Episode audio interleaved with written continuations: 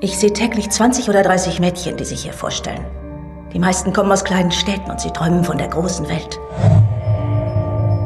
Und sie sind alle gut. Aber du wirst großartig sein.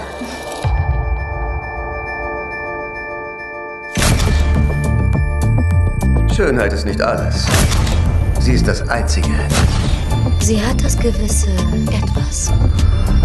Sieh dir Jessie an. Wer will Trockenobst, wenn man Frischfleisch haben kann? Ich weiß, wie ich aussehe. Frauen würden töten, um auszusehen wie ich.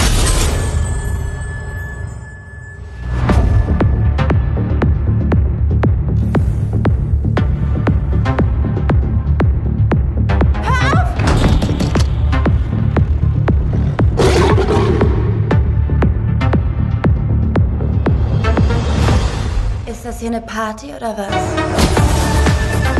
Wie passen die Filme besser zusammen, habe ich jetzt im Nachhinein festgestellt, äh, als ich dachte. Weil beide unglaublich viele schwierige Themen entweder sehr offensichtlich wie bei Neon Demon oder etwas unoffensichtlicher wie bei Cherry Falls ansprechen und beide auch mit, mit sehr unangenehmen Dingen arbeiten, mit sehr unangenehmen Themen arbeiten und Sachen anpacken, die nicht unbedingt jeder Film anpackt, schon gar kein Standard End 90er oder Anfang 2000er Slasher von der Stange quasi Ja. und auch nicht unbedingt jeder jeder Arthouse-Film äh, oder wie man das jetzt vom vom Reffen nennen möchte, welche Gattung das ist, da kommen wir wahrscheinlich später noch zu. Das ist ja nicht ganz so einfach. Oh, er ist ja seine eigene Gattung. Das, das symbolisiert ja schon der, der NWR. Na, er- er ist ein Gott. Ja, ja, klar.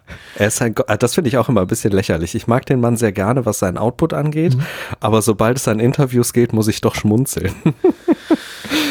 Er ist eine Marke geworden. Er ist eine rundum Marke mit allem drum und dran, aber irgendwie ist das schon wieder so konsequent durchgezogen, dass ich fast glaube, der hat mal ein Business-Seminar belegt und hat sich das als Strategie überlegt und verdammt nochmal, er hat ja auch irgendwo recht damit, weil es bleibt total kleben.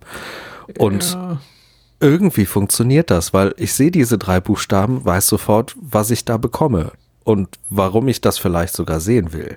Und das liegt nicht an ihm, sondern nur, dass ich seinen Output im mindesten mal interessant finde. Dafür, dass er eigentlich auch so jemand ist, der sich selber stilistisch so treu bleibt, bin ich immer von mir selber ein bisschen erstaunt, dass ich nicht all seine Filme gleichermaßen mag. Also es ist bei mir weniger eine, eine wohlwollende, leicht positive Rezeption, die immer so auf dem gleichen Level bleibt, als vielmehr, oh, auf und ab und auf und ab. Und es gibt eben wirklich Sachen von ihm, mit denen kann ich gar nichts anfangen.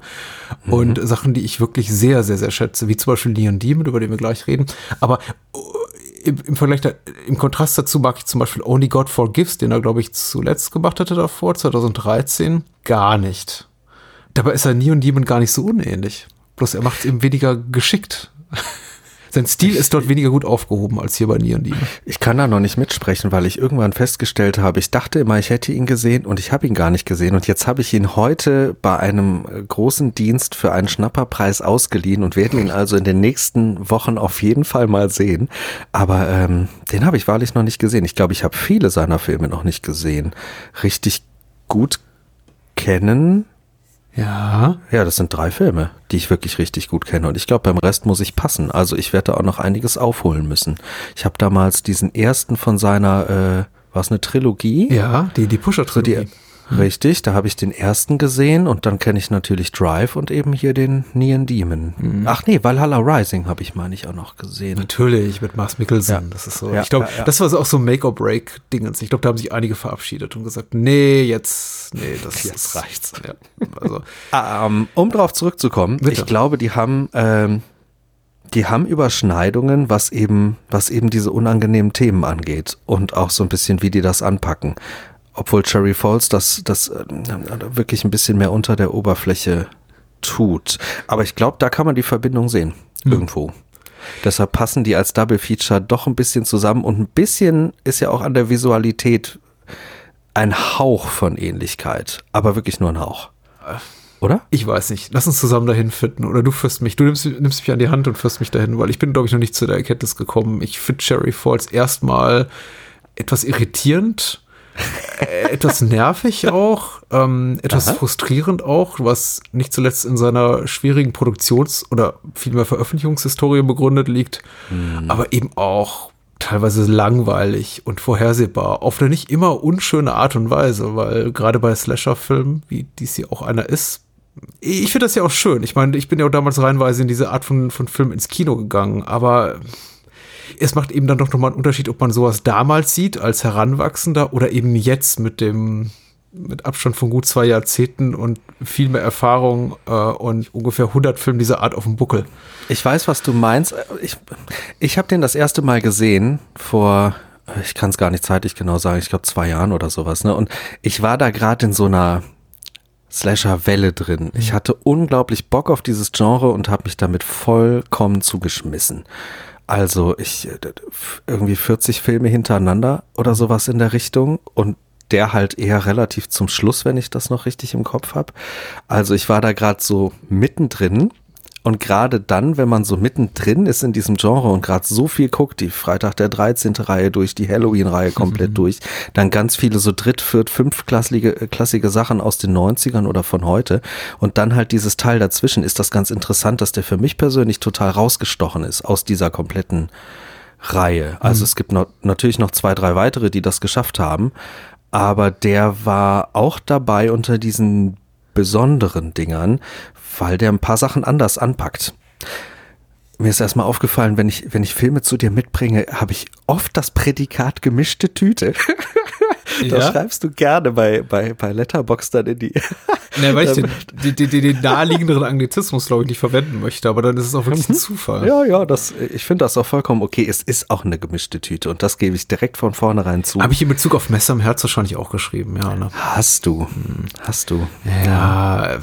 Was gar nicht schlimm ist. Schreib das weiter. Ich finde das ganz, ganz spannend. Öfter ist in dem Fall zweimal. Ich muss mich hier rechtfertigen. Also es zum zweiten Mal passiert, ich glaube, zum zweiten Mal habe ich das überhaupt benutzt, diese, diese, diese Phrase. Das stimmt. Ich, ich wiederhole mich ungern, aber tatsächlich ist es auch relativ schwierig, finde ich, immer bei Letterbox, vor allem wenn man so viel guckt wie ich, äh, meine Meinung in zwei, drei Sätzen formuliert zu kriegen, ohne eben Wörter wie Inszenierung, Ästhetik, Pipapo äh, immer und immer wieder inflationär häufig ja. zu verwenden. Und äh, ich dachte irgendwann, glaube ich mal, einfach die gemischte Tüte oder das Mixed Bag sei eine gute Idee, aber ja, anscheinend ist es jetzt schon wieder aufgeflogen. Aufgeflogen, weil es so häufig verwendet. Ich, ich werde es vermeiden gar nicht in schlimm. Zukunft. Aber Ach, das brauchst du gar nicht. Das brauchst du. Ich finde das ja passend. Also es ist ja eine gemischte Tüte, weil da sind ein paar sehr schöne Sachen dabei, da sind so ein paar ja, genau. undefinierbare, genau. schwierige Sachen dabei und da sind auch ein paar richtig doofe Sachen dabei. Mhm. Äh, Gebe ich unumwunden zu. Das, das stimmt. Ich so. wollte mich eben nicht im Vorwurf aussetzen, einen Film, der nicht mittelmäßig ist, ganz für mhm. mich ganz offensichtlich nicht mittelmäßig ist, mit einer mittelmäßigen Bewertung von zweieinhalb von fünf Sternen zu strafen, weil ich das schon öfter um die Ohren gehauen bekommen habe. Wie kannst du nur? Oder wie kannst du zum hm. Beispiel Filmchen, denen du vielleicht nur zweisterniges bei Letterbox auch noch ein Herzchen geben, weil das sei ja äh, das sei ja irrsinnig, das passt ja nicht zusammen. Und ich denke, wenn die, eigentlich passt das schon zusammen. Ich, ich war auch beim, bei Cherry Falls oder viel schöner im Deutschen Sex oder stirb, kurz vorm Herzchen, weil ich dachte, da ist so viel Schönes drin, aber da ist Aha. eben auch so unglaublich viel Frustrierendes und Uninspiriertes drin, dass ich mich wirklich dazu du durchringen kann, dem eine im konventionellen Sinne positive Wertung zu geben, so, die dann auch ausdrückt, oh. guckt den Film. Sehtipp, weil ich würde den Film nicht jedem und jeder empfehlen. Ja, okay, aber würdest du irgendeinen Slasher jedem empfehlen? Irgendeinen? Ja. ja. Welchen? Freitag der 13. Teil 4. Ja, okay, der ist, der ist fantastisch. In Nightmare on Elm Street ist argumentieren ja viele nicht äh, Slasher im klassischen Sinne, aber er äh, ja. gehorcht natürlich auch den Tropen. Also dem würde ich jeden empfehlen, der, der, der Horror-Kino mag oder fantastisches Kino. Und vielleicht ah. sogar Scream, ne? Der erste. Ja, auch auf jeden Fall, sicher. Mhm. Es gibt sicher noch viele mehr. Mir liegt jetzt einer auf der Zunge, auf der Zungenspitze und ich komme nicht drauf. Das ärgert mich gerade wirklich. Ich ah. bin ja sogar so dreist und nehme solche Filme ganz für, für mich persönlich in die Definition, nehme ich sogar Terminator 1 und den ersten Alien irgendwie mit rein. Da, dafür möge man mich vierteilen, aber ja. eigentlich sind das so klassische Slasher im Kern, nur eben auf, auf eine andere Story umgeschrieben. Aber wenn man sich das mal anguckt unter dem Slasher-Aspekt, das passt da so perfekt rein. Ja. Ja. Im Endeffekt, äh, für mich ist, ist das auch Slasher. Nicht nur, aber auch. Es gibt jetzt auch noch so ein paar schöne, schöne Beispiele aus dem europäischen Kino, insbesondere ein Frühwerk, nicht ein Frühwerk, äh, eher für Bava, eher ein Spätwerk, aber ein Frühwerk des Slasher-Kinos, quasi so einer der Urväter des Slasher-Films, noch vor Black Christmas. Und den darf ich, glaube ich, nicht namentlich nennen, aber Menschen sollen sich Doch, darfst du, doch, darfst du. Ist der nach mittlerweile? Ich weiß das nicht genau, aber ich glaube, also namentlich erwähnen darf man ihn doch, oder? Ja. Man darf ihn nur nicht gucken und Ja. du darfst ihn nicht massiv bewerben, aber wir tun das ja hier im, in einem wissenschaftlichen Kontext. Ich übersetze den englischsprachigen Titel auf Deutsch. Er heißt Hafen des Blutes. Ja, sehr gut. Sehr- Ich habe ihn natürlich nie gesehen, aber ich weiß, wovon du sprichst. Äh, es gibt eine Menge Slasher-Filme, glaube ich, die ich schon für äh, so gewitzt und unterhaltsam halte und gefällig, dass ich sagen würde, ja, die würden fast jedem gefallen. Ich glaube, Sleepaway Camp auch, der ist ein bisschen merkwürdig, auch queer und komisch, aber der ist eben auch super entertaining und der ist äh, einfach inszenatorisch auch sehr, sehr solide. Da ist keine Länge drin, also würde ich jedem empfehlen. Ich mag den auch sehr gerne, aber das ist, das ist so einer, den würde ich definitiv nicht jedem empfehlen, weil der halt auch echt anstrengend, äh, also anstrengende Passagen drin hat. Ich weiß nicht, wie, wie sind wir überhaupt drauf gekommen? Also Äh, Wir, wir fangen mal so an. Cherry, viele werden den ja vielleicht auch noch nicht gesehen haben. Wo, was, was ist eigentlich das Besondere an diesem Ding? Und das ist irgendwie, finde ich, wahrscheinlich ist der entstanden aus einem Nebensatz aus Scream, wo äh, ich glaube, die Figur heißt äh, Randy. Ja. Wo der seine Regeln zu, zu Slashern äh, da groß in dieser Partyrunde verkündet. Und der sagt sowas wie äh, äh, äh, Regel Nummer eins, enthalte dich jeder Form von Sex. Sex ist gleich Tod. Ja. Und ich glaube, das war die Geburtsstunde der Idee zu Sex oder Stirb. Ja. war der Titel. Ich finde den super Also- übrigens, der Titel. Der, der passt Der wirklich gut. Der passt irgendwie sehr, sehr gut, aber auf der anderen Seite finde ich, Cherry Falls passt zur Stimmung viel, viel besser. Also gerade wenn ich die ersten Sequenzen sehe und da reingezogen werde, bin ich total bei Twin Peaks. Nur die ersten Minuten, bis so die äh, Lichter des Killerautos aufflackern. Aber so dieser Einstieg mit dem Fluss und diese Bäume, die gezeigt werden und dabei diese Musik dahinter, ähm, ja, zur Musik später. Ähm, das, ich finde, das hat so dieses amerikanische Kleinstadtding, Ja. Twin Peaks-artige, irgendwie was. Ja. Hattest du das nicht, so, ein- so ein Hauch? Nee, nicht wirklich. Ich fragte mich Nein. tatsächlich nach, nach, dem, nach der Sinnhaftigkeit des Titels, weil ich nicht das Gefühl hatte, dass der urbane, also der kleinstädtische Raum in dem Film eine, eine große Rolle spielt. Bis dann ähm, eben die Sequenz kam, in der diese Entjungferungsparty angekündigt wurde mit Pop Your Cherry Party, irgendwas Event. Und ich dachte, ah, okay, sie haben den Titel, den Film nur so benannt und die Stadt so benannt, diese fiktive, um diesen Gag machen zu können. Ich glaube aber, Ich der, bin total der, oberflächlich, wenn ich solche Filme gucke. ich merke das schon, aber ich glaube, der Titel hat sogar, ein, äh, äh, also warum die, also nicht warum das Nest so heißt, aber warum die den Film nach dem Nest benannt haben, hat den Hintergrund, wir haben es ja neben all, all der anderen äh, Genres, die hier durchlaufen werden, haben wir es auch eigentlich irgendwie im Kern mit einem Rape and Revenge Horror zu tun. Und dadurch, dass diese Rache äh, eigentlich an dieser ganzen Kleinstadt-Community, an dieser gesamten Kleinstadt-Gesellschaft verübt werden soll, durch Panikmache und eben auch so eine, so den Hauch von Wahllosigkeit, glaube ich, äh, dass es halt die Rache an dieser, dieser ganzen Kleinstadt, dass das im Kern gemeint ist und dass die das deshalb so benannt haben.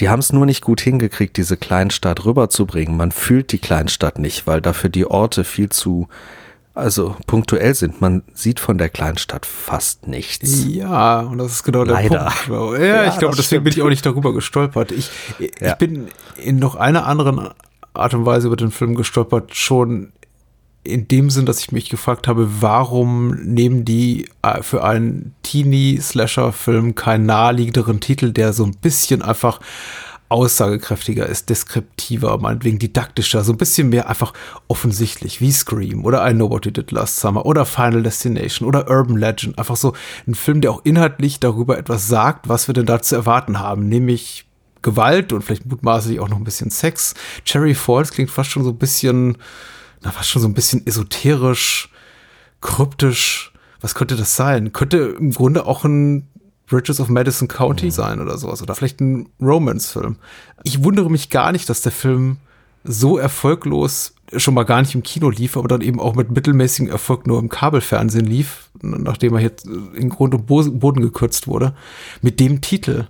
Weil 2000 ist man, war man sowieso schon relativ spät dran, damit so einen Film noch loszulassen auf die, auf ein mutmaßlich junges Publikum, aber dann auch noch mit so einem Titel. Ich finde den ja gut. Mich hat er gekriegt mhm. durch diese, diese DVD-Hülle mit, mit diesem Messer und sehr reduziert, das mag ich ja wirklich sehr, ne? Reduziertes Design, man sieht dieses Auge und das halbe Gesicht von Brittany Murphy mhm. und halt Cherry Falls riesengroß und dann den deutschen Untertitel halt ganz klein darunter.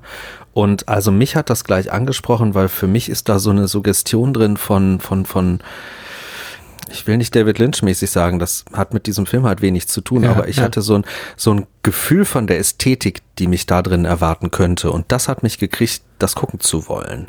Ja. Und durch dieses riesengroße Messer hat man trotzdem direkt kapiert, was für eine Sorte Film man hier vor der Nase hat. Also, äh, das ist schon, schon hochgradig eindeutig. Und irgendwie mag ich persönlich deshalb den Titel so gerne, weil er das eben wie diese ganzen 400 anderen Filme, die plus minus zwei Jahre vorher nachher rausgekommen sind, mhm.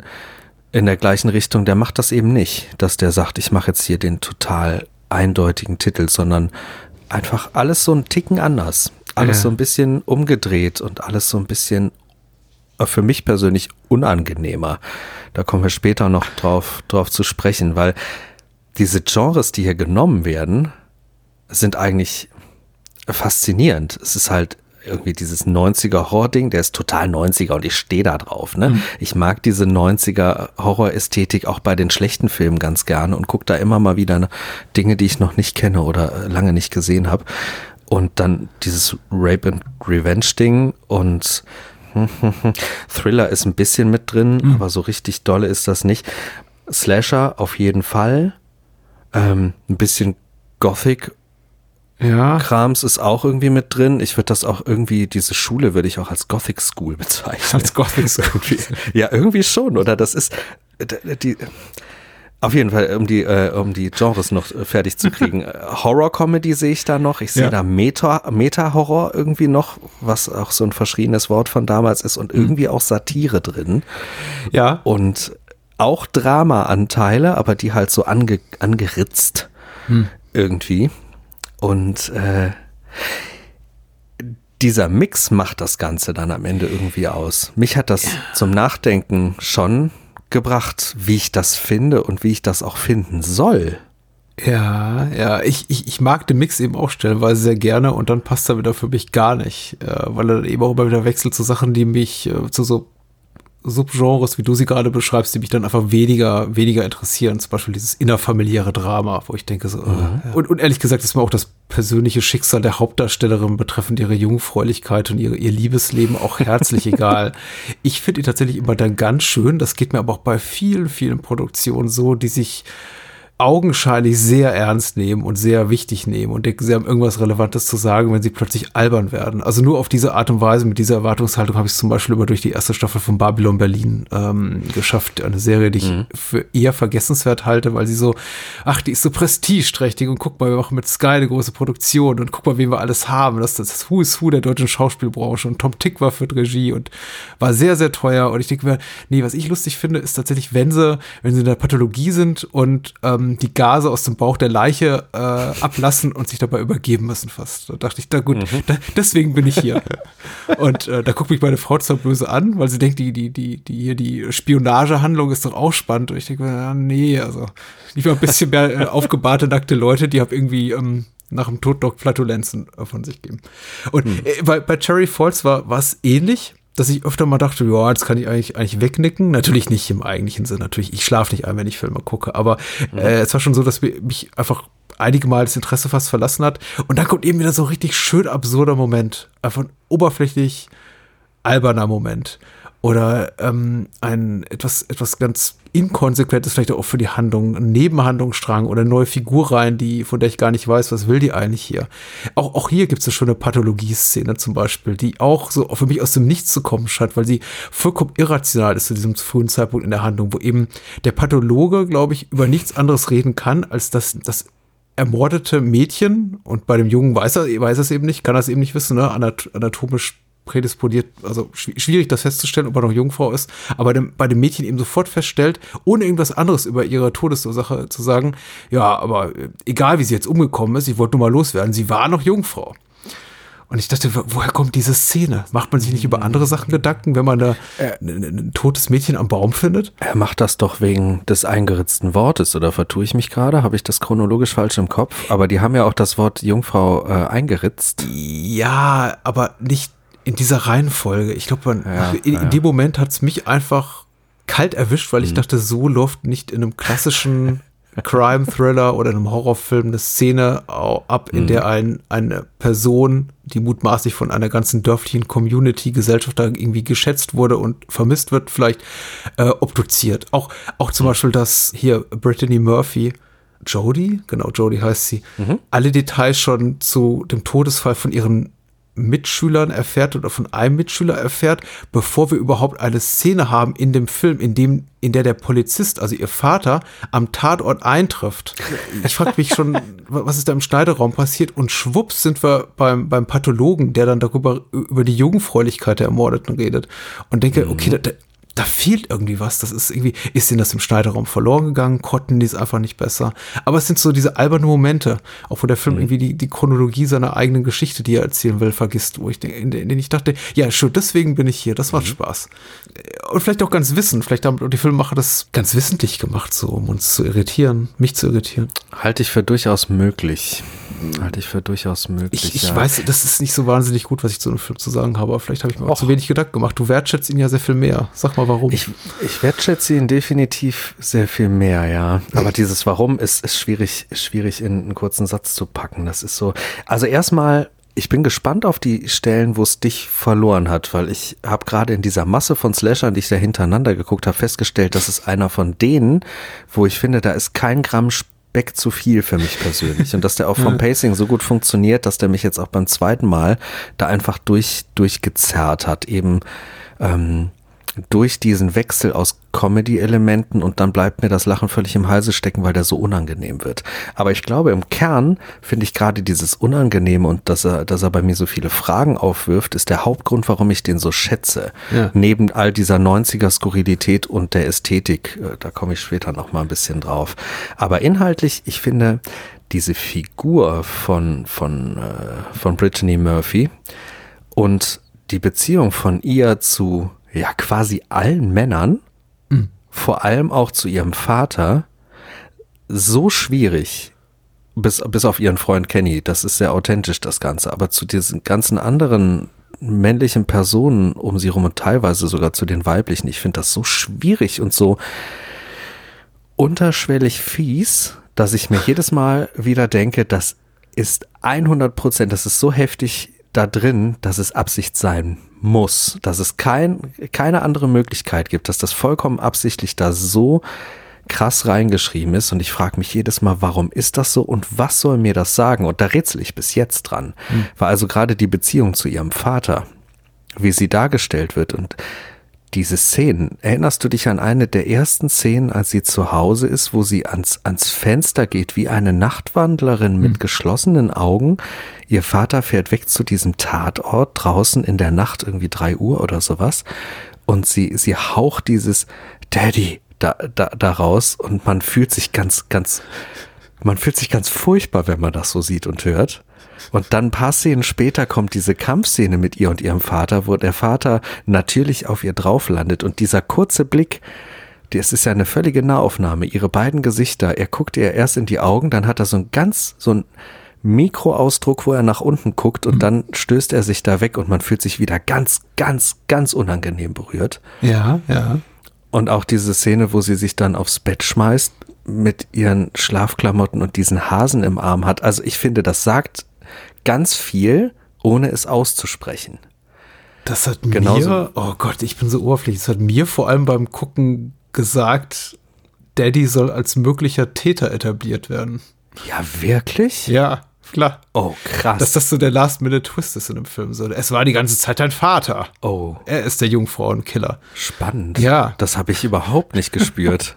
Also ich finde, was falsche Fährten angeht, ist der Film eh, das, das will der gar nicht. Der, also ich finde, der macht so eine mit dieser, mit diesem weiblichen Deputy, mir fällt gerade der Name nicht ein, aber die mit dem, mit dem Pferdeschwanz, ne? Du weißt, wen ich Ja, meine. ja. Ich finde, das ist so die eine falsche Fährte, die da ausgelegt wird. Aber eigentlich wird der Killer total schnell, ganz glasklar irgendwie da, da reingeschoben und man kann es sogar erkennen, allein durch seine erste Reaktion im Klassenraum, wie er diesem aufmüpfigen Schüler da diesen Schal äh, äh über den Mund zieht und dazu zuzieht, wo Er ich mir schon dachte, oh wow. Ja, ich glaube, der, der, der Schauspieler ist Jay Moore, ist, ist glaube ich, auch einer der, der bekannteren Namen in der Besetzung. Von daher kann man Ja. schon davon ausgehen, dass er etwas mit dem Ausgang der Geschichte zu tun hat. Aber ich dachte, naja, ich Ja. meine, Michael Bean spielt den Vater. Äh, wir hatten ja, Ja. vorhin kurz äh, Terminator im Vorbeigehen erwähnt, äh, auch, auch kein unbekanntes Gesicht.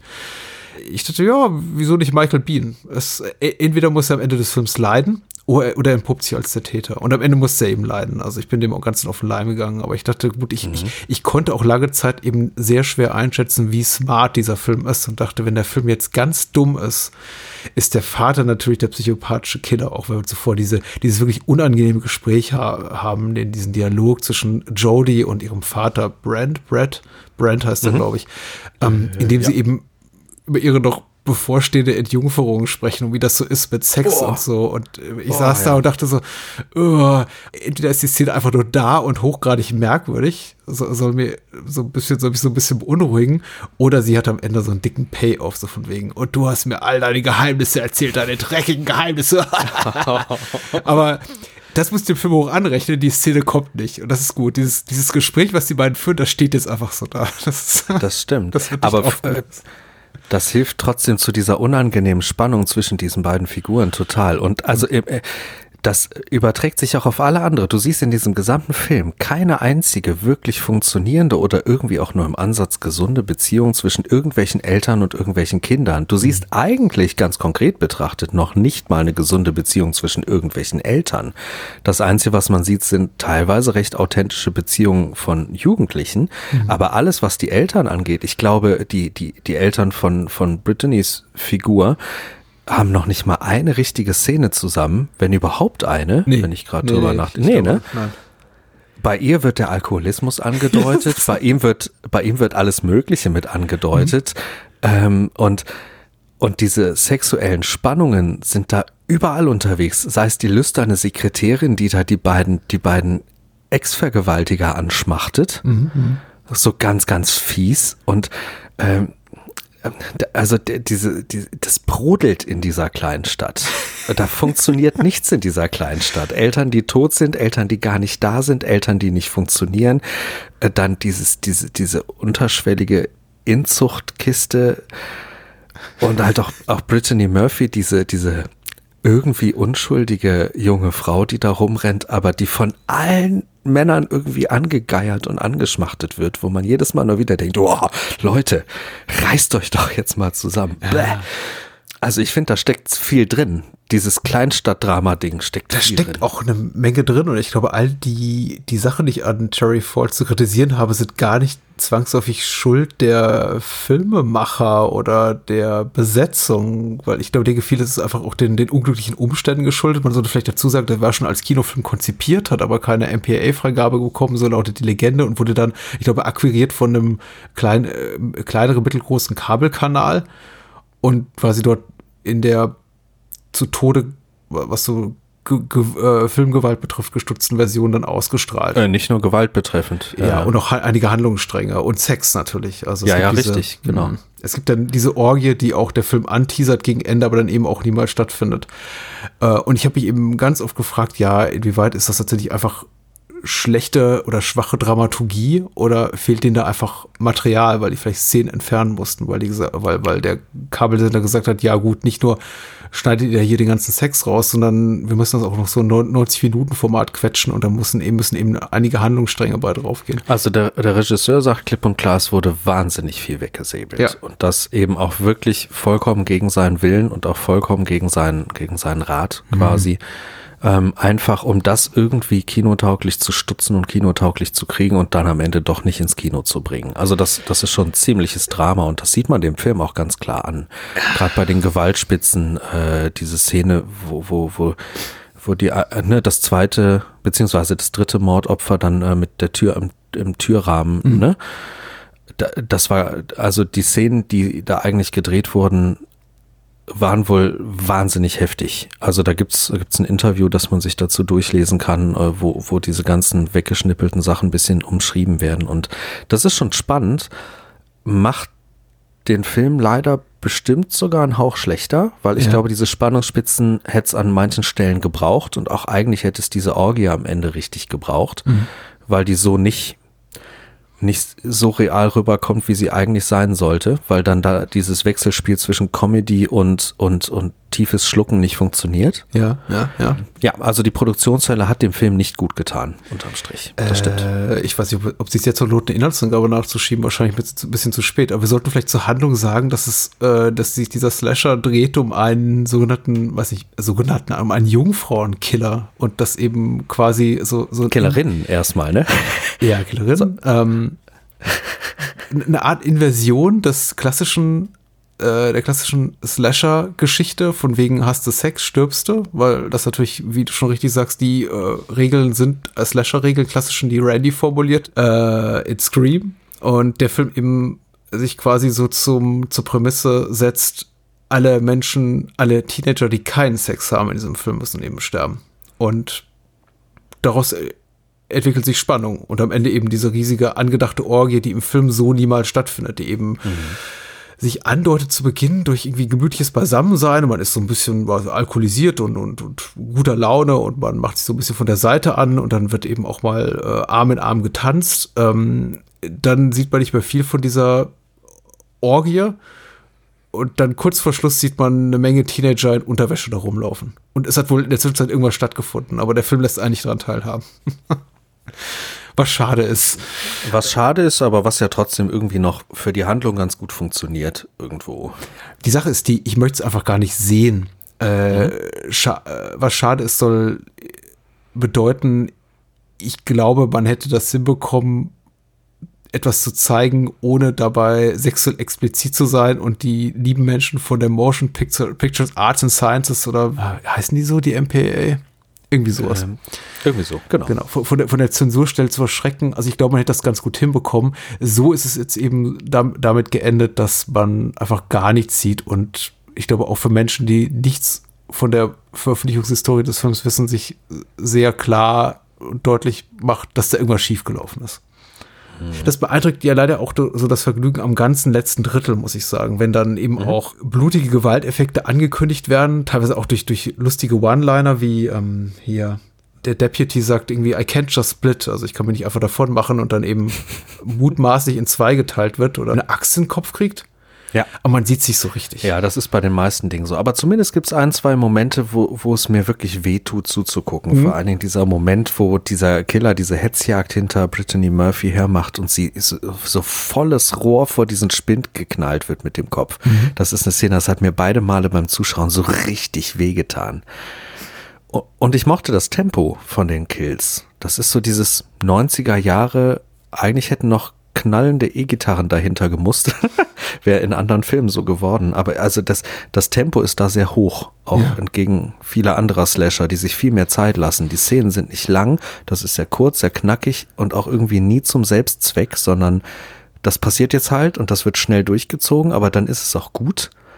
Ähm, das mag ich ganz gerne, weil es sich sehr angenehm von, von so Folterhorror-Quatsch abhebt und sowas. Das geht halt schnell, das geht, geht, geht zackig und tut das, was es muss. Und Ja. da wären mir halt diese paar Sekunden, die wären mir noch ganz recht gewesen, weil man einfach sieht, dass sie fehlen, weil man einfach sieht, da ist ein Schnitt, der da nicht sein wollte, der da nicht äh, äh, intendiert war vom, vom Regisseur oder vom Kameramann.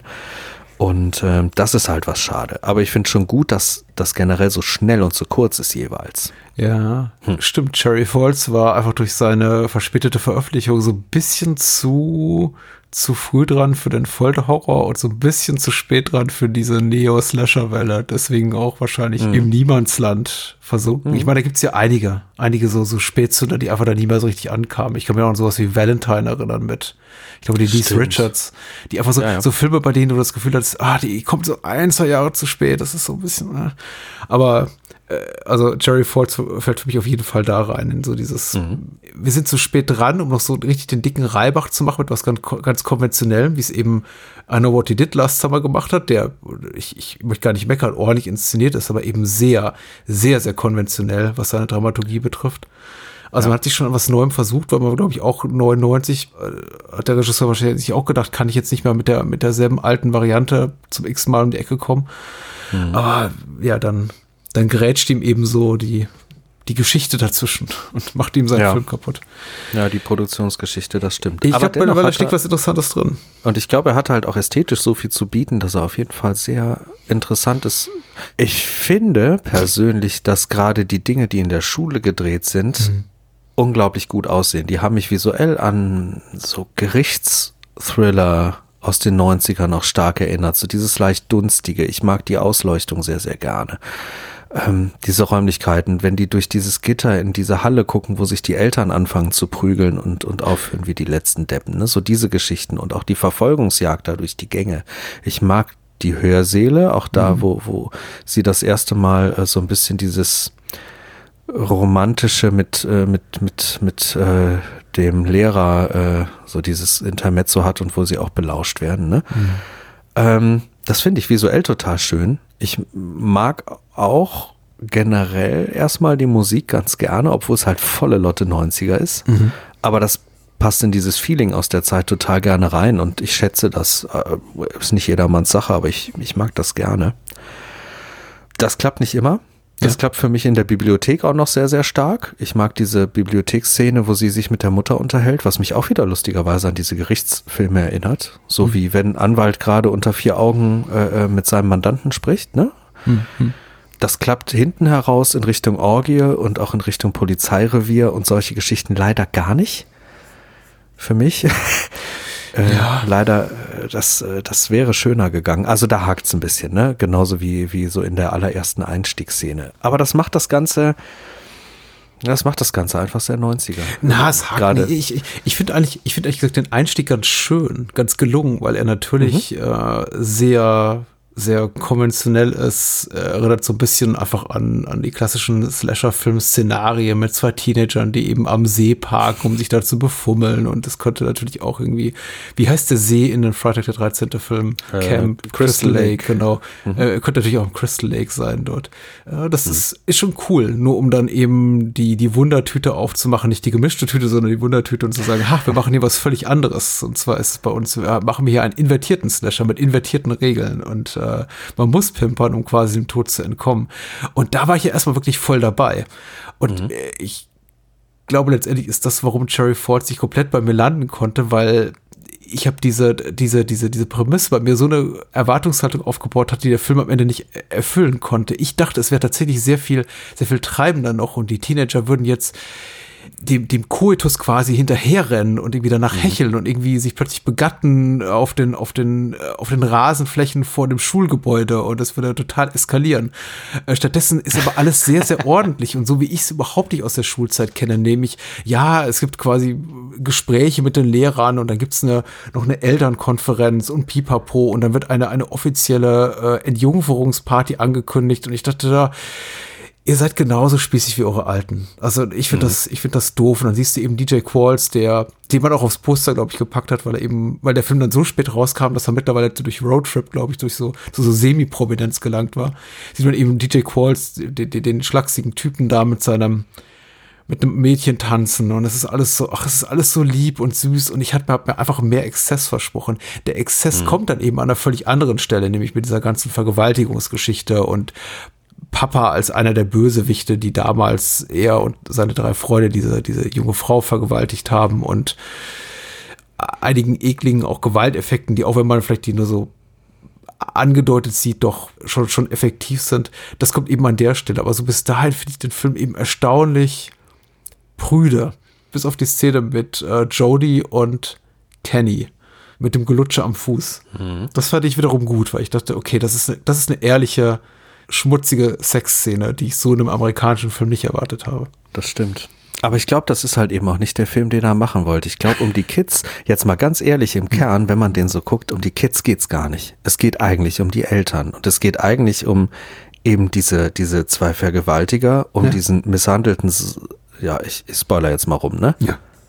Um diesen misshandelten Sohn, der sich, der sich rächen will für das Schicksal und nicht mal die Mutter, die sich selber rächen will, sondern er. Ich glaube, es geht um diesen, dieses verrottete, unterschwellige, was, was in dieser Kleinstadt überall passiert, was überall auch richtig schön rein gebracht wird und angedeutet wird und eben um diese riesengroße Vertuschung, weshalb der Film für mich auch so heißt und was halt eben auch diesen riesen Rahmen bildet in dem Film mit dem Fluss am Anfang und dem roten Fluss am Ende, weil diese Vertuschung am Ende nach wie vor Bestand hat, weil nach wie vor die Lüge da steht und das nicht aufgeklärt wird und nach wie vor alles gedeckt wird und ein Deckel drauf gemacht wird und mhm. sich deshalb die Flüsse oder dieser Fluss, dieser See rot färben. Und ich glaube, das ist der Film, den er da eigentlich abgeliefert hat. Und dass der ganze Rest da drüber, diese Comedy-Schale, diese netten, lustigen Figuren, diese Außenseiter, mhm. diese Grufti-Schule, dass das alles die Hülle ist, in die er das gepackt hat. Und eigentlich geht's dem Mann aber um die verrottete Kleinstadt und diese Lügen und eigentlich diese völlig verabscheuungswürdigen Erwachsenen, die sich da gegenseitig decken und vollkommen Brüder auf sich einhacken und sich um ihre Kinder fürchten, die, die, die schon, schon selber in die Richtung langsam ja. driften, wie man am Ende dann ja merkt. Und ich glaube, wenn man das so liest, wird der Film gleich spannender, weil man dann auf andere Dinge achtet, weil dann mhm. eben diese etwas prüden Szenen und auch die ein oder andere etwas vergurkte Nebenfigur und halt eben auch dieses wirklich, diese Orgie ist Quatsch und äh, die hätten es eigentlich in irgendwelchen Spinden treiben müssen und auf den Fluren und in den Toiletten und was auch immer. Ja, ne? ja. Ähm, dass das alles so ein bisschen nach hinten tritt, weil das gar nicht so wichtig ist. Eigentlich ist viel wichtiger, wie reagieren diese Erwachsenen und warum reagieren die so aufeinander und interagieren die mit den Kids und mit der Obrigkeit und warum tauschen die diese Blicke aus, die Heimlichkeiten am Telefon und, und, und. Hm. Und warum weiß das eigentlich keiner? Warum weiß die Sekretärin nicht Bescheid, obwohl das das damals so passiert ist und in aller Munde hinter verschlossenen Türen war. Warum, warum ist diese Frau nicht in Therapie, besäuft sich und benimmt sich wie, wie die Axt im Wald und Udo, macht sich an, an den Freund der Tochter ran? Du hast ja mit allem so. recht und das wahrscheinlich auch mit der Erkenntnis, zumindest hat sie ja dir höhere Lustgewinn beim Sehen bereitet als mir, wenn, hm. wenn du das eben so empfindest. Aber den Film gibt's eben schon und er heißt A Nightmare on Elm Street. Und ich brauche den eben nicht nochmal. Was ich eben sehen möchte, ist ein Film, in dem mhm. sich verdammt nochmal Teenager begatten ähm, oder sonst irgendwas tun, um einem psychopathischen Killer zu entkommen, der Jungfrauen umbringt. Und der Aber Film warum eben willst diese, du das? Der, weil es das der Gimmick Titel, der deutsche ist. Titel. Das Nein, ist der deutsche Das ist der deutsche Titel. Es ist aber auch die Prämisse dieses Films. Äh, der, der Film lässt überhaupt ja, nichts anbrennen, um äh, schmeißt einen nach zehn Minuten eben diese Szene in der Obduktionshalle hin und sagt, hier, mhm. guck mal, Jungfrau eingeritzt und äh, sie war noch Jungfrau und hm, das kann doch etwas mit dem Morden zu tun haben. Kann es sein, dass wir es hier mit einem wahnsinnigen Killer zu tun haben, der Jagd macht irgendwie auf Jungfrauen? Oder auf noch jungfräuliche Teenager. Und ich bin, ja. ja, so, jetzt geht der Film los, den ich sehen will. Und dann hat der Film überhaupt kein Interesse mehr an seinem eigenen Thema, ganz schnell. Das stimmt. Das, das ist enttäuschend. Und du willst du, einfach was anderes sehen? Nee, ich, die, die, ich verstehe auch das mit der Elternebene, was du sagst, aber das ist eben ja. für mich auch halbherzig gelöst, weil du ja, mhm. wie, wie, wie du schon auch, auch vorhin selber richtig gesagt hast, die Eltern auch nicht die zentrale Rolle spielen, die sie könnten. Der Vater von Jodie Brandt ist ja auch präsent. Und ich mhm. finde auch dieses sehr, gespannte Verhältnis, was die beiden zueinander haben, er und seine Tochter Jodie, sehr, sehr interessant. Das für die hat mir auch durchaus einiges Interesse abgewogen.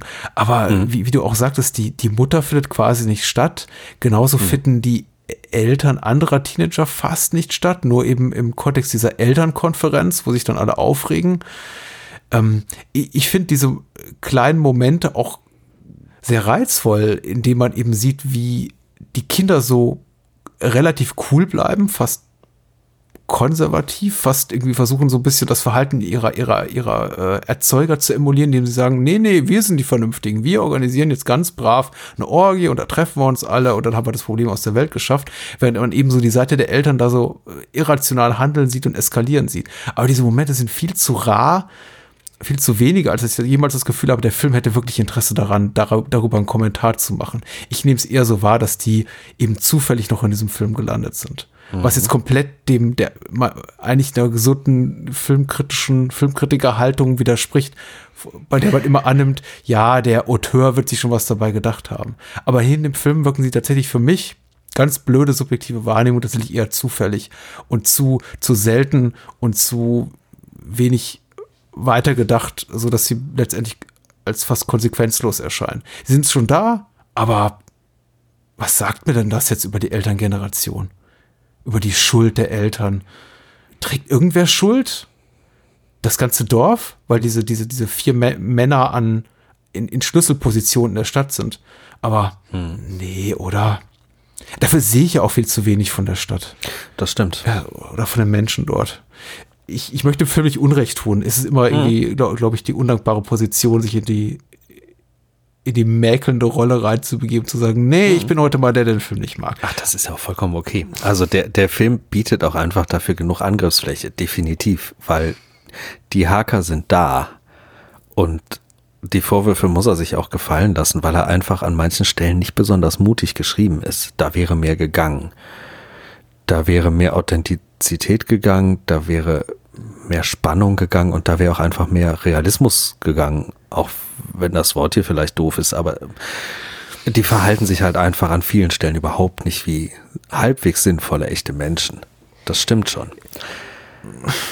Aber die kleinen Skurrilitäten. Wie die kettengelegte Puppe im Haus des Killers. Ja. Oder wie das Giraffentattoo des Killers. was ich ganz besonders schön finde. Mhm. Oder wie, wie sein, sein Sprung da rein mit diesem Class dismissed. Oder, oder wie, mhm. wie sagt er das im Deutschen? Äh, äh, der Unterricht ist beendet. Und dann, dann schlitzt er sich da durch die Veranstaltung durch. Das sind halt einfach schöne, schöne Momente, die das Ganze nochmal so ein bisschen die sauberste Axt der Filmgeschichte. Äh, ja, richtig. Ja. Muss erwähnt sein, hm. die ich auch ganz besonders schön finde. Oder auch dieser, dieser ganz kurze Moment, wo Jay Moore Brittany Murphy angreift, während sie da festgeschnallt ist. Ja. Und die sich fast ins Gesicht beißen. Ein ganz, also ich finde ein sehr intensiver Moment, den ich überhaupt nicht erwartet hatte an dieser Stelle. Also da gibt's so Spitzen und Momente, die ich sehr herausragend finde mhm. für das Ganze, was da passiert. Aber ganz generell, ich verstehe, was du meinst und ich verstehe auch, warum er dir nicht ganz so gut gefällt. Das Haus mit der Puppe ist echt nicht schön. Nee, Wer würde denn da auch, wohnen wollen? Na, es ist eben auch erwartbar. Ich finde es eben auch tatsächlich zu, zu langweilig. Das hätte mhm. funktioniert noch 20, 30 Jahre zuvor, aber im mhm. Jahr 2000 in meinen Augen eben schon nicht mehr und ganz besonders nicht im Jahr 2020, also nochmal 20 Jahre after the fact, in dem Jahr, in dem ich diesen Film gucke. Das ist einfach für mhm. mich überholt und langweilig und auch bieder. Das ist mir einfach zu ein Tick zu spießig alles, genauso wie diese kleine visuelle Reminiszenz an The Shining mit der Axt da am Ende ah ja. und mhm. äh, die, die One-Liner, die nicht passen zur restlichen Tonalität des Films überhaupt, verbrät ebenso der Film oder verraucht der Film auf seinen, seinen letzten Metern viel, viel guten Willen, den er mir seiner, den er meinerseits bekommt, weil ich eben auch bis zuletzt gedacht habe, na ja, vielleicht ist er noch so ein bisschen mehr unter der Oberfläche. Aber mhm. am Ende geht er sich eben wirklich in so einem, in so einer rein in so einem rein Abspulen von Genre-Zitaten, äh, Querverweisen auf andere Horrorstoffe, überhaupt diese ganzen One-Liner, genau, mit Class Dismissed und, und, und, und, und I Can't Just Split und da kommt es eben zum Offensichtlichen, sind so, das ist eben nicht der Film, den ich 80 Minuten zuvor geguckt habe und jetzt kann ein schlauer Mensch, der uns zuhört, sagen, ja, Patrick, ist immer schlecht, äh, den, den, den Film an der Erfüllung oder Nichterfüllung der Erwartung, die du an ihn hast, zu messen. Und ja, das mag auch alles sein. Aber verdammt nochmal, Cherry Falls ist in meinen Augen eben nicht smart genug, um zu triumphieren als, als subversiver Kommentar auf irgendwas. Da, dafür ist er für mich auch einfach zu platt. Und das offenbart mhm. eben der Regisseur für mich eben vor allem in den letzten, im, im, im Schlussakt, den ich zwar sehr, sehr mhm. spannend finde und der ist auch, der, der geht auch richtig zur Sache und ich fühle mich total abgeholt als Horrorfan. Mhm. Ich denke mir aber auch, wenn, wenn hier Mr. Martiston, der von Jay Moore gespielte Lehrer, der dann eben der Sohn ist des, des Vergewaltigungsopfers, dann, dann zu, zu Brad sagt, Hallo Dad, nachdem wir eben diese Flashback-Sequenz gesehen haben, denke ich so, oh, das ist so, ich wusste, dass dieser Moment kommt. Ob obwohl ich den Moment, wo er oben an der Treppe steht und diese Truhe darunter geflutscht ist und sie so das Erkennen hat, dass hier irgendwas ganz mörderisch schief läuft und dass in dieser Truhe halt irgendwas anderes drin ist als Klamotten und wo ja. er dann diesen, diesen, diesen, diesen leicht gewitzten Gesichtsausdruck da drauf schmeißt und sowas sagt wie, dein Dad? Und vielleicht doch meiner. Also den, den fand ich richtig gut, den Moment. Das ist zwar auch dieses Meta-Horror-Ding und das ist auch dieses Comedy-Ding, aber ich fand diesen, diese Sekunde, wie sie drauf reagiert, ich finde sowieso Brittany Murphy spielt sehr gut in diesem Film und eben besonders in dieser Szene. Hm. Das hat mir sehr gut gefallen. Ob, äh, Spielt sie für dich sehr gut in diesem Film? Äh, Brittany Murphy ist für mich schon äh, ein bisschen vorbelastet, weil ich habe relativ viel mit ihr gesehen und ich habe so, ich, ich kann nicht mehr ihre Figur so richtig von ihrer Star-Persona äh, trennen, die sie zu der Zeit hatte. Sie war unglaublich präsent zum Kino der frühen 2000er, bevor sie dann, glaube ich, mhm. Drogenprobleme hatte und auch relativ früh gestorben ist. Ein ganz mysteriöser Todesfall. Ja, ein ganz mysteriöser Todesfall. Aber ich habe eben relativ viel mit ihr gesehen und es fiel mir schwer, das von ihren anderen Rollen zu trennen, die eben in eine sehr viel weniger prüde Richtung gehen als die Figur, die sie hier spielt, die eben so ein bisschen mhm. der, der wandelnde moralische Zeigefinger ist. Der sagt, nee, nee, ich nicht, ich bin ein ordentliches Mädchen und wir sind zwar ein Jahr zusammen, aber ich hebe meine Jungfräulichkeit auf und so weiter und so fort. Ich glaube, es ist auch tatsächlich eine Rolle, die sie selber oder ihre Agentur für sie gewählt hat, um mal zu sagen, jetzt mach doch mal was anderes als das Junkie-Mädel, was du sonst immer spielst. Hm. Oder die, äh, die, die, die, das kleine Teenie-Revoluzzer-Girl. Und sie, sie hält sich wacker. Ich finde sie aber immer noch viel zu cool für die Art von Rolle, die sie spielt. Ich, meinetwegen, gib ihr ein paar dicke Augenbrauen, zieh ihr eine Brille auf mit Gläsern so dick wie Flaschenböden. Aber ich hätte mir gewünscht, sie wäre einfach so ein bisschen weniger cool, als sie ja. ist hier abgesehen davon, ich habe ja vorhin schon gesagt, ich, ich schiebe niemandem die Schuld dafür, für, für viele Sachen, die, in denen der Film meiner Meinung nach versagt. Der, mhm. der, der, der, den Menschen hinter oder vor den Kulissen in die Schuhe, die, die machen alle ihre Sache schon sehr gut. Ich wünschte eben viele dieser auch tollen Momente, äh, inklusive, also Brittany Murphy, inklusive dieser tollen Schauspieler, teilweise wären in einem besseren Film. Ich finde zum Beispiel den Moment, wo die am Ende alle durch die, diese, dieses Treppenhaus runterkrachen, äh, mhm. richtig gut. So richtig guter Stunt. Ich hatte richtig gehend Angst um die ja. Stuntmenschen, die da beteiligt waren. Ich dachte, oh, das ist äh, auf so engem Raum mit irgendwie brechendem Holz, splitterndem ja. Holz, das, das kann schief gehen. Das kann richtig wehtun und das kann auch richtig schnell schief gehen, ja. Stimmt. Und der Film war ja auch nicht günstig. Also klingt immer so ein bisschen als seit Cherry Falls, dadurch, dass er eben in, in, irgendwo im Kabelfernsehen gelandet ist, eine preiswerte Produktion. Aber der war ja auch gar nicht so unteuer, muss man sagen. Und ich meine, er also. hält bis heute einen Rekord, eben dadurch, dass er nicht im Kino gelandet ist, sondern dann im TV. Ich weiß nicht, ob er ihn noch hält, aber ich, ich hatte irgendwo was gelesen, dass er den zumindest sehr lang hatte. Mhm. Ähm, dass es dann der teuerste TV-Film war, Schrägstrich, vielleicht sogar noch ist. Wahrscheinlich vor dem Streaming-Zeitalter. Heute haben wir natürlich das Sachen wie, wie Mute oder Bright auf Netflix, die 100 Millionen Dollar kosten. Mute hat hier keine Werbung verdient. Bright auch nicht. Okay. Weißt du, wenn diese Sache mit Max Landis, dass er sich eben als komplett toxischer Widerling Hollywoods entpuppt hat, eine gute Sache hatte, äh, ja. ist, dass wir kein Bright Sequel bekommen haben. Aber ja. wollte sagen, ich weiß nicht, wie, wie man TV-Film definiert, aber natürlich im heutigen Streaming-Zeitalter sind 14 Millionen Dollar, so viel hat Cherry Falls gekostet, gar nichts mehr. Nee, so viel kostet nee, mittlerweile eine Folge Game of Thrones oder Star Trek Discovery oder so. Aber ja, war teuer. Ja. Sieht man den Film auch an, wollte ich sagen. Finde ich auch. Finde ich auch. Und also, ne, bei all dem, dem, dem äh, nicht so schön, auch visuellen wie dieses Haus und wie diese, dieses Orgienhaus auch am Ende und auch dieses äh, Sheriff Department, hatte halt viele Momente, die auch einfach wirklich sehr schön sind, die halt von Musik und Visualität im Zusammenspiel sehr gut funktionieren. Und wo man auch merkt, der Regisseur kann das auch. Der kann das auch ganz gut. Diese Verfolgungsjagd beispielsweise ist wirklich, wirklich richtig gut. Ja. Also in dieser Schule durch diese Trakte und äh, wo sie mit diesen, diesen, diesen Fläschchen schmeißt. Mhm. So Chemiefläschchen sind das, ne? So, äh, schön. Wirklich schön. Und tut auch weh an dieser Stelle. Hast du dem Film jemals abgekauft, dass es eine Killerin ist? Ich dachte, sie versuche die Butter auch noch so ein bisschen als mögliche Killerin zu inszenieren. Nein, cool, ja. okay. Ja, ja, ja, doch klar. Wie gesagt, ich war lange Zeit nicht sicher, wie schlau der Film ist, bis er sich für mich eben in den letzten 20 Minuten entblödete als äh, relativ konventioneller Slasher-Film mit äh, lustigen One-Linern und vordergründigen Schockeffekten. Aber bis da dachte mhm. ich, ja, mal gucken, womit er mich überrascht. Aber naja, es ist, ja. es ist so, wie es ist und es ist auch kein schlechter Film. Ist ja auch in Ordnung. Das ist gut. Ich werde es auch weiter versuchen, den ein oder anderen Slasher bei dir zu platzieren und nee, lande ich den Treffer. Nee, mach das mal. Das ist ja auch gut. Ja. Also wir haben ja auch äh, schon, schon hier gute Sachen gemacht äh, ja. zum, im, im, Bereich Slasher-Film. Ich wollte noch eine Sache sagen, die super nerdig ist, aber ein persönliches Interesse von mir bedient.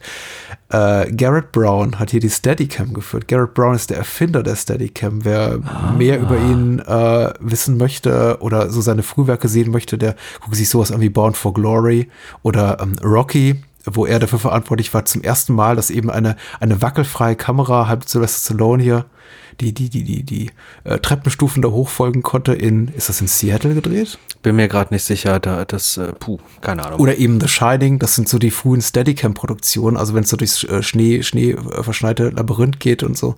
Also was mhm. äh, Garrett Brown hat großartiges geleistet für die, äh, für die äh, Entwicklung der Kameratechnik und er, das hier ist eine seiner letzten Produktionen, an der, denen er beteiligt war als Steadicam-Operator.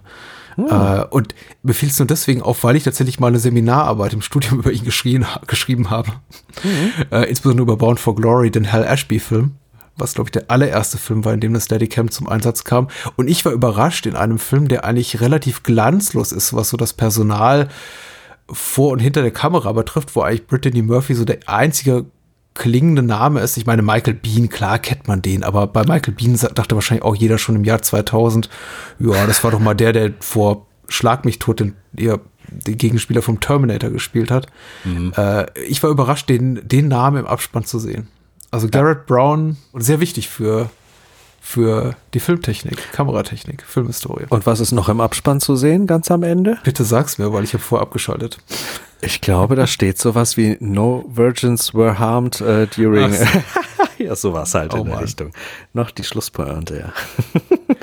Obwohl, äh, das ist mir ähm, wirklich nur im Zuge der Recherchen wieder aufgefallen. Ich muss das selber nochmal verifizieren, weil äh, in der Streaming-Variante, die ich dieses Mal geguckt habe, ist es nicht mit drin. Da ist der Cut früher gesetzt. Also ich werde okay. das auf äh, DVD nochmal nachschauen. Könnte eine Falschinfo sein. Aber mhm. das würde passen. Ich finde sowieso, also dieser Film reiht sich irgendwie ein in so Sachen wie Scream, Halloween, Age 20, vielleicht noch Hackers und ich finde, also eine, eine, eine, eindeutige Verwandtschaft ist irgendwie da mit Heathers. Ja, da gebe ich dir recht. Doch, klar. Ja. Mhm. Ja, denke ich auch. So von der Herangehensweise, von der Denkweise. Nur dass Heathers, ich weiß nicht, vielleicht, ich muss den nochmal gucken, aber vielleicht ist Heathers einfach noch der cleverere Film. Ja, schon. Ne? Mhm. Wahrscheinlich schon, aber bei, bei, mir ist das, äh, ich kann mich nicht mehr gut genug an alles erinnern. Ich müsste ja. das nochmal auffrischen. Ja, ja. Äh, Rocky spielt hm. in Philadelphia, wollte ich doch hinzufügen, bevor jetzt hier ah. Menschen was Böses runterkommentiert unter diesem Blog-Eintrag oder bei Twitter oder sonst wo. Leute, schreibt dem Patrick mal was Nettes. Er hat's verdient. Ja. Der macht hier immer wunderbare Sachen und ihr könnt das auch mit einem Kaffee oder äh, auf Patreon und Steady und überall. Ihr könnt das zeigen oder schreibt dem Patrick einfach mhm. mal was Nettes. Vielen Dank. Macht's einfach. Ich fühle ja, mich, ich fühl mich ein bisschen schlecht für diesen Werbeblock, weil ich habe das Gefühl, ich bin heute Abend nicht ganz bei mir, aber vielleicht wird's bei Nie und Jemand besser. Äh, das macht gar nichts, aber ja, ich muss noch mehr Werbung machen, Patrick. Mach mal. Ich, ich muss es einfach tun, weil diesmal mache ich völlig andere Werbung als sonst. Oh, oh. Und zwar, ich habe früher mal, ganz, ganz früher, so Studienzeiten und so, sehr, sehr viel Musik gemacht. Also so richtig viel Musik gemacht. Und dann gab's, gab's, gab's eine Zeit, wo das, es hat einfach aufgehört. Viele Jahre lang. Und mhm. da war es ganz ruhig. Die Instrumente hingen hier an der Wand, wurden nicht benutzt. Und dieses Jahr hat sich das aus irgendeinem Grund geändert und ich habe noch mal was gemacht. Es ist klein, es ist kurz, aber vielleicht genau hier gut untergebracht, weil es irgendwie vielleicht so ein Hauch Carpenter mit drin schwingt und weil das, was ich mache, durchaus einfach eine Art von Filmmusik ist, weil ich Instrumentalmusik mache, die irgendwie Synthes mit drin hat, die äh, Ach, das passt einfach zum Thema so Filmmusik, irgendwas in der Richtung. Hört vielleicht mal rein. Im Streaming-Service eures Vertrauens äh, findet ihr eigentlich überall zum Kaufen und zum Streamen. Das äh, Projekt heißt Low Orbit Drift. Und die, äh, diese EP ist wirklich nur 19 Minuten lang, kann man ganz entspannt zwischendurch im Auto hören oder mal auf dem Fahrrad. Heißt Into the Core. Lohnt sich, glaube ich, schon für Leute, die halt irgendwie Instrumentalmucke gern mögen.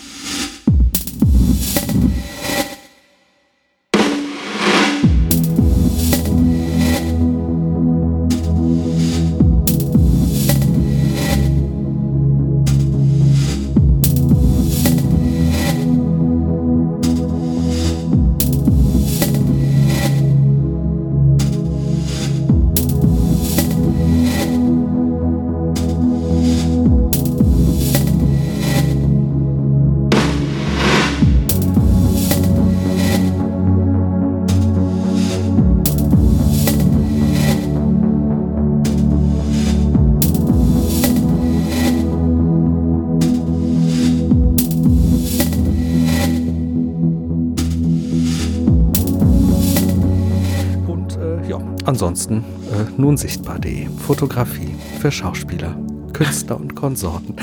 so, genug der Werbung. Reicht. Na, nun hörbar gibt's auch noch. Ja, ja.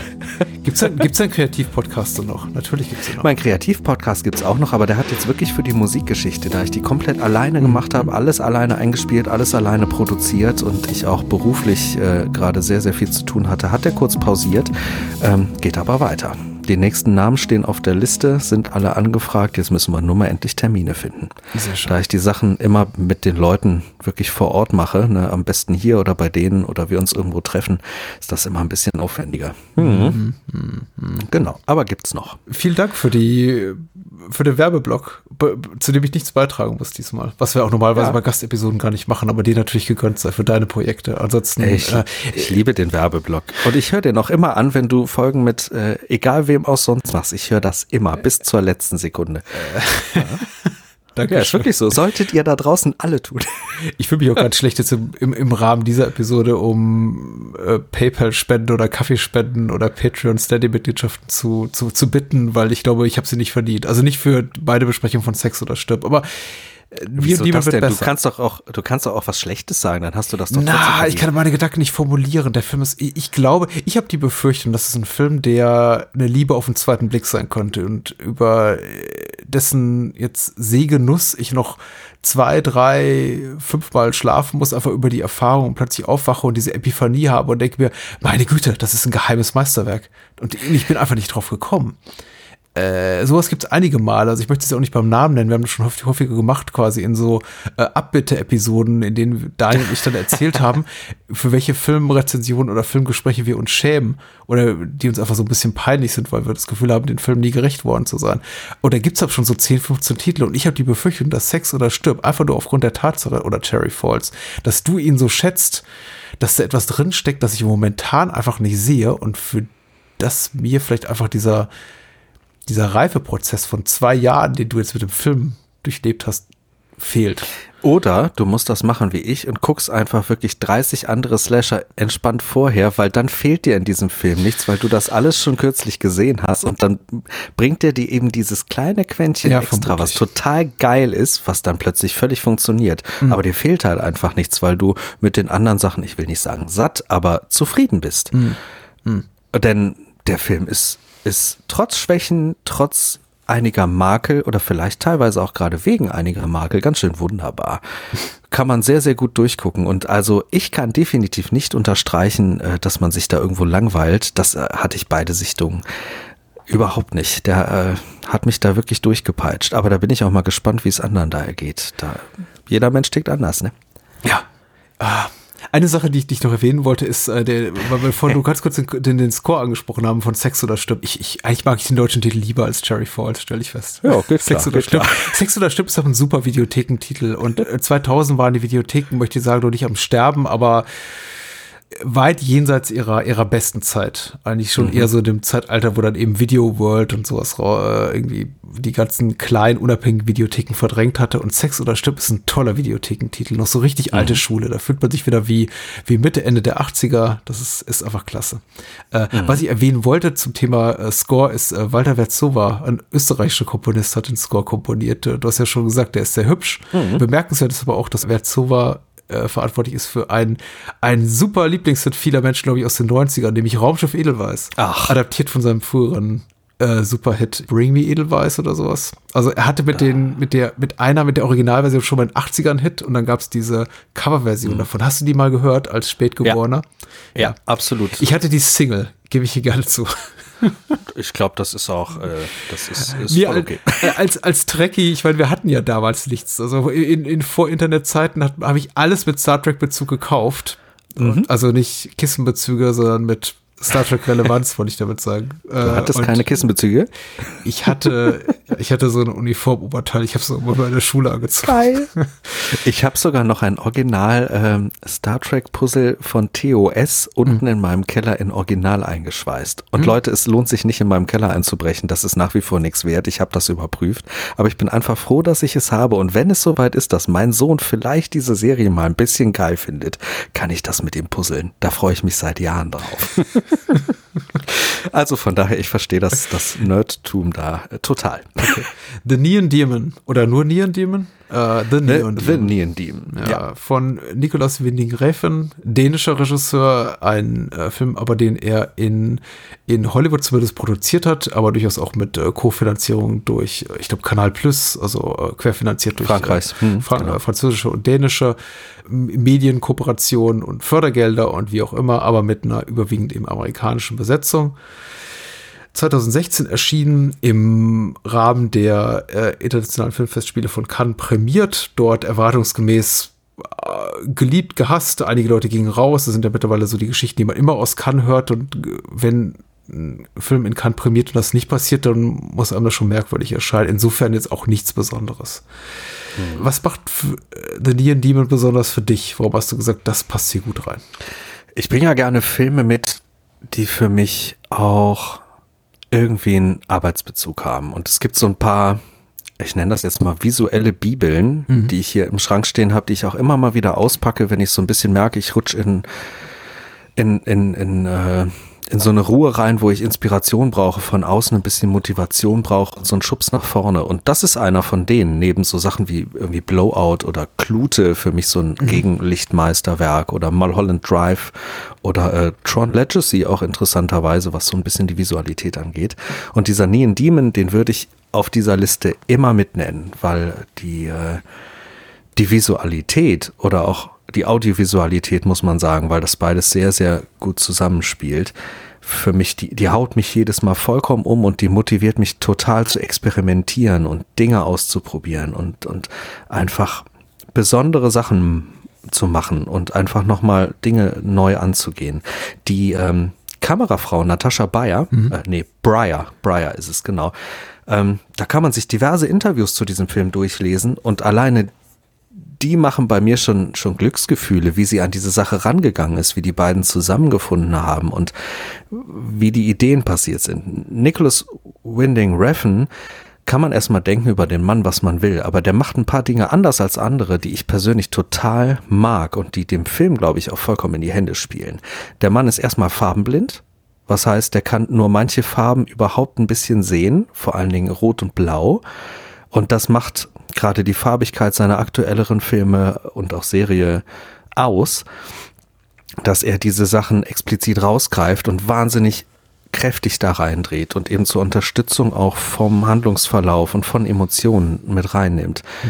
Dass er so viel mit Neonlicht arbeitet, ist sehr besonders. Und die Frau hat unglaublich viel Zeit investiert, also die Kamerafrau hat unglaublich viel Zeit investiert, sehr alte Linsen zu finden, anamorphe Linsen, mhm. die eh schon so einen gewissen Look haben, die die Schönheit der Menschen unterstreicht und so ein bisschen weich macht und dann unglaublich viel experimentiert mit ähm, Gegenlichteffekten, weil 99,5 Prozent der Gegenlichteffekte in diesem Film und generell dieser Visu Visualität sind out of cam. Also die sind genau so geschossen und das nächste Interessante ist, der schießt seine Filme chronologisch, was für die Menschen total krass ist, die daran arbeiten, was, glaube ich, auch zu vielen Spannungen und, und, Stress führt, weil er auch, wenn er fünfmal an einen Drehort wieder zurück muss, der macht das chronologisch, der dreht die Szene für Szene so, wie der Film ist, damit der Film wachsen kann. Und ich finde, man merkt diese, diese Echtheit der Bilder, obwohl die visuellen Effekte so krass sind. Man merkt, dass das, dass das echt ist, dass das organisch ist, dass das echtes Licht ist und auch, dass das echte, echte Orte sind. Das mhm. sind keine, keine Studiobauten, die da benutzt werden, sondern das sind fast alles, na eigentlich alles, weil auch diese diese ähm, Fotoshootings sind in echten Fotostudios gedreht worden. Also das sind authentische Orte, an denen gedreht wird. Und für mich macht eben dieses Gesamtrezept so ein Feeling aus, was ich liebe, weshalb ich diesen Film unglaublich gerne gucke. Ich hatte das große Glück, das Teil im Kino zu sehen und das hat mich aus den Schuhen geblasen, eben als Fotograf, als Fotograf, der auf Neonlicht und auf Gegenlichteffekte steht und ich musste auch direkt gucken, wer war das hinter der Kamera und wie hat die das gemacht? Und es ist vollkommen faszinierend, weil die das mit einer unglaublichen Passion macht. Das liebe ich sehr. Als Fotograf sagt dir und dein Berufsgenossen Genossin ja auch äh, out of canvas, aber was soll das uns, uns Laien das sagen? Out of cam heißt, das ist direkt so fotografiert, so geschossen äh, vor Ort. Das ist nicht, die Nicht sind oder? nicht nachbearbeitet, nicht nachträglich reingedreht. Es gibt nur einen einzigen Effekt, den er Mhm. vervielfältigt hat, weil er ein bisschen mehr wollte. Der gesamte Rest ist genau so gedreht, was die Farben angeht, was das Licht angeht, was diese Effekte angeht, was auch die Weichheit des Lichts angeht, wie man das da sieht. Das machen die meisten Filme heutzutage definitiv anders. Ja, Und ist er macht das so. Äh, das ist neben dem ganzen Inhaltlichen, ist das erstmal der Hauptkernpunkt, warum ich sage, dieses Film, Film, Filmwerk muss schon mal gesehen werden, weil das ein Genuss ist für, für, für die Sinne, wenn man sowas mag. Dem stimmen ja auch viele zu. Ich muss ja sagen, er wurde von der Kritik äh, zwar kontrovers besprochen, aber eben wirklich polarisierend. Nicht im Sinne von, ja, also man liest ja öfter mal, ja, 50 Prozent bei Rotten Tomatoes oder Metacritic-Score von 40 plus und denkt sich, ja, gut, durchschnittliches Ding. Aber bei äh, Neon Demon rührt das eben daher, dass eben viele, viele den Film sehr positiv rezipiert haben und dann es wiederum eine Gegenpartei gibt oder eine Gegenbewegung, die sagt, nee, das ist alles prätentiöser Scheißdreck. Und im Grunde das, der Abgrund, auf den sich Nicolas Winnig Reffen eigentlich seit Valhalla Rising oder Drive zu bewegt, den ist jetzt endgültig runtergesprungen. Ich gehöre ja auch zur ersteren Liga, ersteren Gruppe, die sagt, nee, also im Grunde, wenn das so schön aussieht wie hier, gib mir bitte mehr davon. Ich habe auch dem ästhetisch sehr viel abgewinnen können. Er wurde ja auch durchaus, hier und da taucht er mal auf einer besten Liste auf. Ähm, Er, hat, er wurde zum Beispiel, glaube ich, zum drittbesten Film der Cahiers du Cinema gewählt, ähm, 2016, hinter, hinter Toni Erdmann und Elle. Was jetzt nicht, nicht verkehrt ist, also die ersten beiden, die ersten beiden Plätze. Äh, und dann auf dem dritten zu landen ist auch hübsch. Also durchaus auch äh, positiv rezipiert von vielen Seiten, die, deren Meinung eben was zählt. Ist für mich aber unfairerweise ist meine ganz persönliche Wahrnehmung, einfach weil er vielleicht auch in meiner Blase nicht mal so häufig aufschlägt, relativ schnell dann wieder in Vergessenheit geraten. Und ich frage mich so ein bisschen, warum. Er stellt, glaube ich, für viele nicht das maßgebliche Kinokunstwerk des Jahres 2016, das er ist in meinen Augen, auch wenn inhaltlich so einiges nicht passt, aber ich finde ihn eben auf einer rein ästhetischen Ebene fast bahnbrechend toll, also wirklich berauschend. Ja, finde ich auch. Dafür wundere ich mich, dass er so ein bisschen wenig diskutiert wird. Ich habe den, den Film kurz aufflackern sehen, als er rauskam, so, oh, ist ja toll oder hm, sagt mir gar nichts und dann, dann war er weg. Mhm. Ich finde, ja, wie gesagt, zu Unrecht. Finde ich auch, definitiv. Ja, dass die Kritik den nicht überall gut aufnimmt, ich meine, das ist auch völlig klar bei den ganzen echt heftigen Themen, die der Mann damit reingenommen hat. Ne? Kannibalismus, Nekrophilie, Vergewaltigung, Pädophilie und ja auch noch einige Geschichten so in Richtung Metaphern Totgeburt und äh, das auch mit, mit bildgewaltig ausgeschmückt, nett formuliert. Aber, aber das ist ja auch eine ähnliche Gangart wie zuvor in Only God Forgives. Da kam dann noch Inzest dazu. Äh, ja, den, wie gesagt, den habe ich, äh, den habe ich noch nicht gesehen. Den Ich, muss ich, ich, wollt- noch ich wollte damit eigentlich auch nur sagen, ich glaube, inhaltlich schockieren konnte The Neon Demon 2016 nicht mehr so wirklich. Zumindest nicht für Menschen, die Valhalla Rising und Only God Forgives gesehen Ja. hatten. Würde ich mal behaupten wollen. Ja, das kann gut sein. Für mich passt der in diese Reihe, diese inoffizielle Reihe von Los Angeles Filmen total rein. Von solchen, ja, Au- Auteurfilmern, ne, von solchen, solchen, also Mulholland Drive beispielsweise oder jetzt auch Under the Silver Lake, um da auch ein recht aktuelles Beispiel noch zu nennen. Ne? Und ich finde, wenn man das so, so zusammennimmt, da gibt's eine ganze Reihe von Filmen, die halt über diesen Ort, diese Kultur, diese Menschen, diese Industrien, die in, in Los Angeles angesiedelt sind, die da drin spielen. Und die haben irgendwie so gemeinsame Verknüpfungspunkte, eine gemeinsame Ästhetik und auch so ein, ah, so ein Feeling, so ein Gefühl, wie es da ist, wie es da abgeht, wie die Menschen sind, wie dieses Schein und Sein Ding funktioniert dort an diesem Ort. Und wie auch dieses Hollywood und Schönheitsindustrie-Fotografen und wie diese ganze Kultur da, wie die Spannungen aussehen, wie das da unter der Oberfläche brodelt. Und ich finde, das packt der Film hier auch sehr, sehr schön an und nimmt sich eben so einen Teilbereich daraus, was Ja. andere Filme etwas größer aufspannen.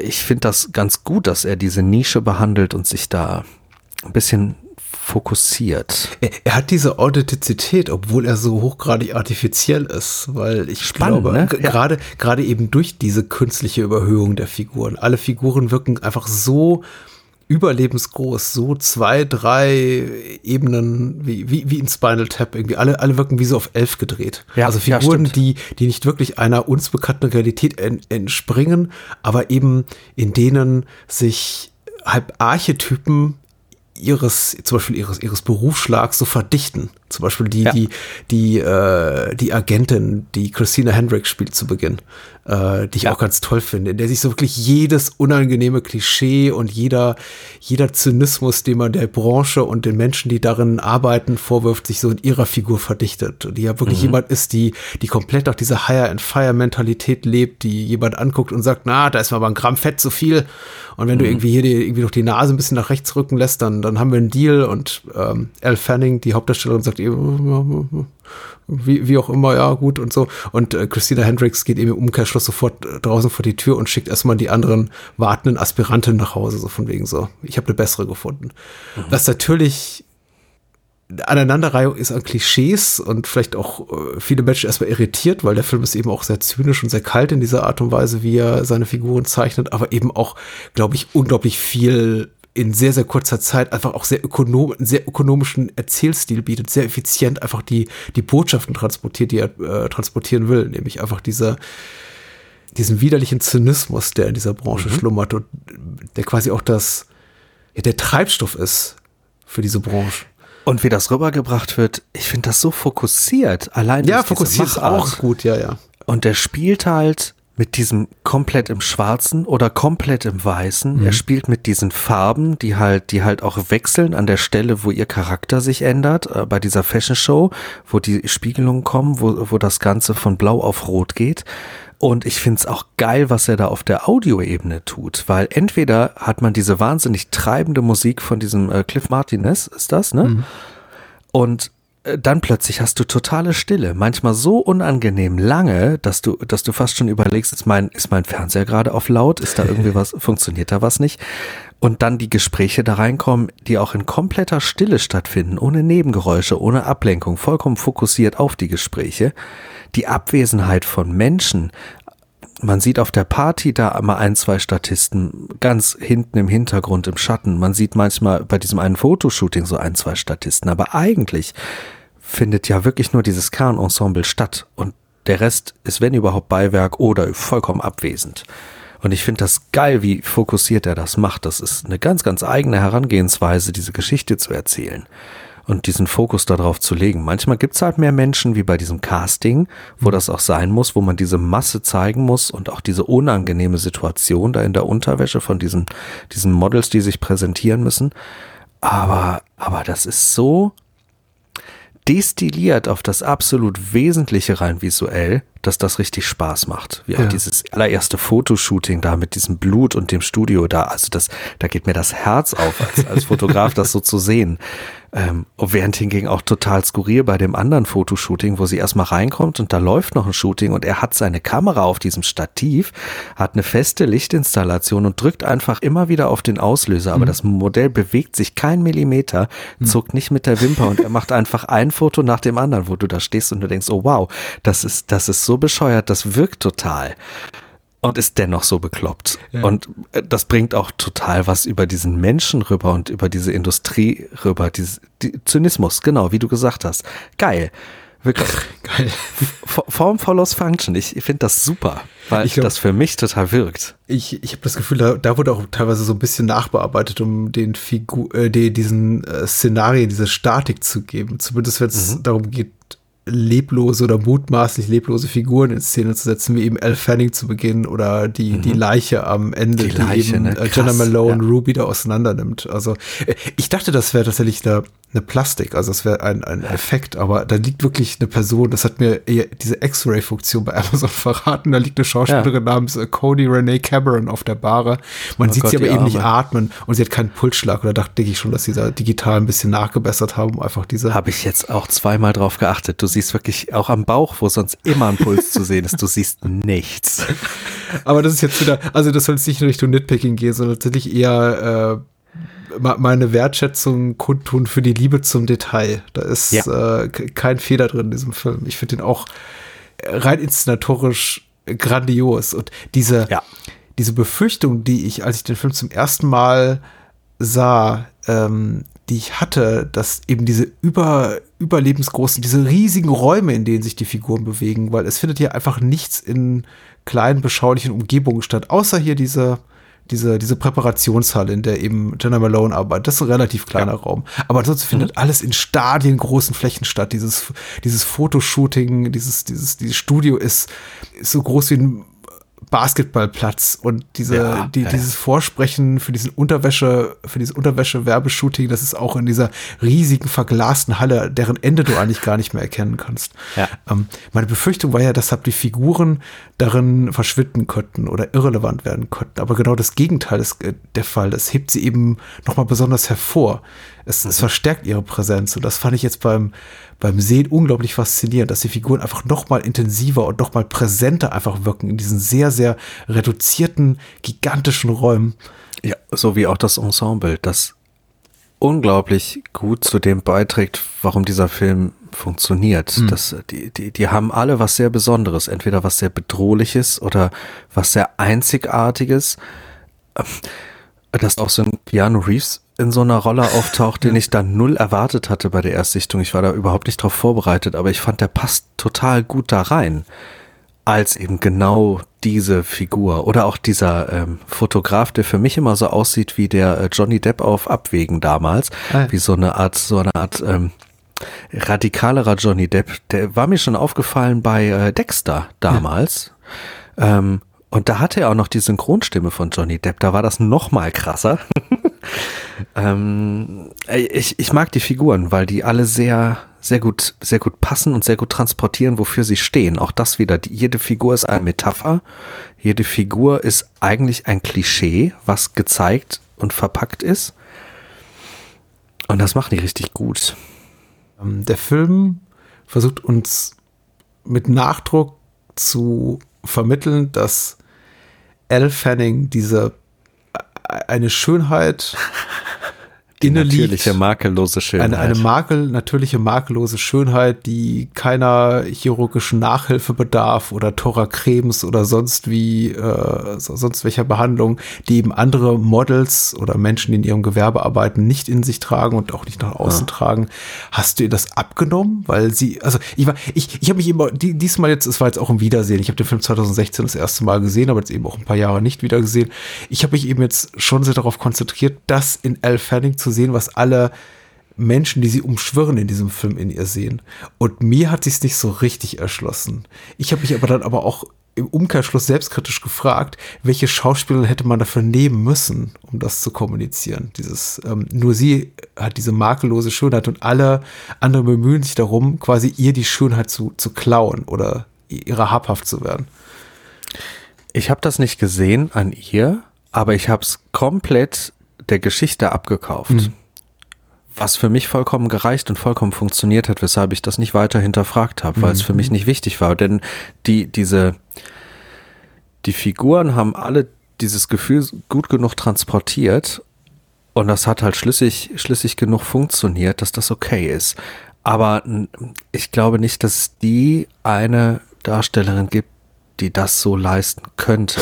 Aber ich finde, sie macht ihre Rolle da so wunderbar, dass das für mich in diesem Kontext klappt. Ja, natürlich. Auch wenn ich es nicht direkt sehe. Ja, der Film hilft dir natürlich auch dabei. Also die, ähm, ich frage mich jetzt auch hier so, wäre eine Inhaltszugabe sinnvoll? Vermutlich schon. Ich frage mich, ob sie jetzt noch sinnvoll ist zu diesem Zeitpunkt. Wir sind nicht gut in Inhaltsangaben. Nee, das offen, ist, ist.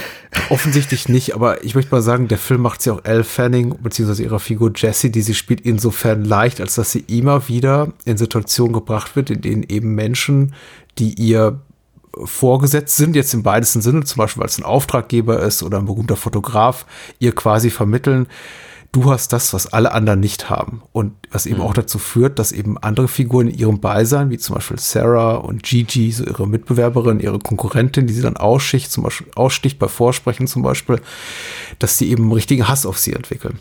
Äh, mhm. Also zu, zu, zu deren Ungunsten sie eben äh, vorgeführt wird oder dargestellt wird als die ultimative Schönheit. Und dann äh, Richtung Sarah oder Gigi gesagt wird, na, nee, du, hm, nee, du, du bist, was, was sagt, ähm, was sagt ihr Freund hier, Karl Glassman oder wie auch immer ausgesprochen wird, Dean, ähm, oh, she's fine. Also andere sind ja. fine und, und, und, und Jessie is beautiful. Man könnte das noch so erklären, dass es ja um vollkommen andere Betrachter geht. Wir sind keine Betrachter, die in dieser Welt leben und die tagtäglich diese Welt dieser, dieser gleichgemachten Schönheit sehen. Mhm. Und deshalb muss das ja eigentlich auch nur im Kontext der Geschichte funktionieren, weil die einen komplett anderen Blick auf diese Dinge haben als wir, weil sie tagtäglich mit komplett anderem anderen Menschen konfrontiert sind und einem vollkommen anderen Schönheitsideal als das, was wir so leben. Und deshalb ist es eigentlich egal, ob wir das sehen. Hauptsache, wir kaufen denen da ab, dass die das sehen. Ja, klar. Denn die, die, die sind die, diese Modewelt und diese OP-Welt. Dr. Andrews heißt er, glaube ich. Ne?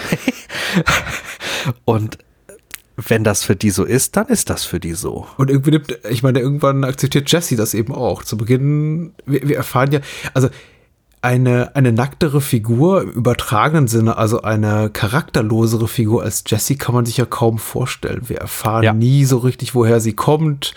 Äh, das Einzige, was wir von ihr wissen, auch das Konkreteste, ist ihr Alter, weil sie das eben mehrfach nennt. Da gibt es eben, das Spiel hat eben zu Beginn des Films so eine geringere Relevanz. Sowas hat eine Relevanz. Ist auch das Alter der Schauspielerin zu der Zeit. Richtig. Die war auch 16, als das gedreht wurde. Und wir erfahren, dass angeblich die Eltern tot sind, was auch eine Lüge sein kann, aber da sie die Unterschrift fälscht, höchstwahrscheinlich, vielleicht ist da was ja, dran. Wer weiß, genau. Vielleicht auch nur eine Ausreißerin. Wer weiß es schon. Mhm.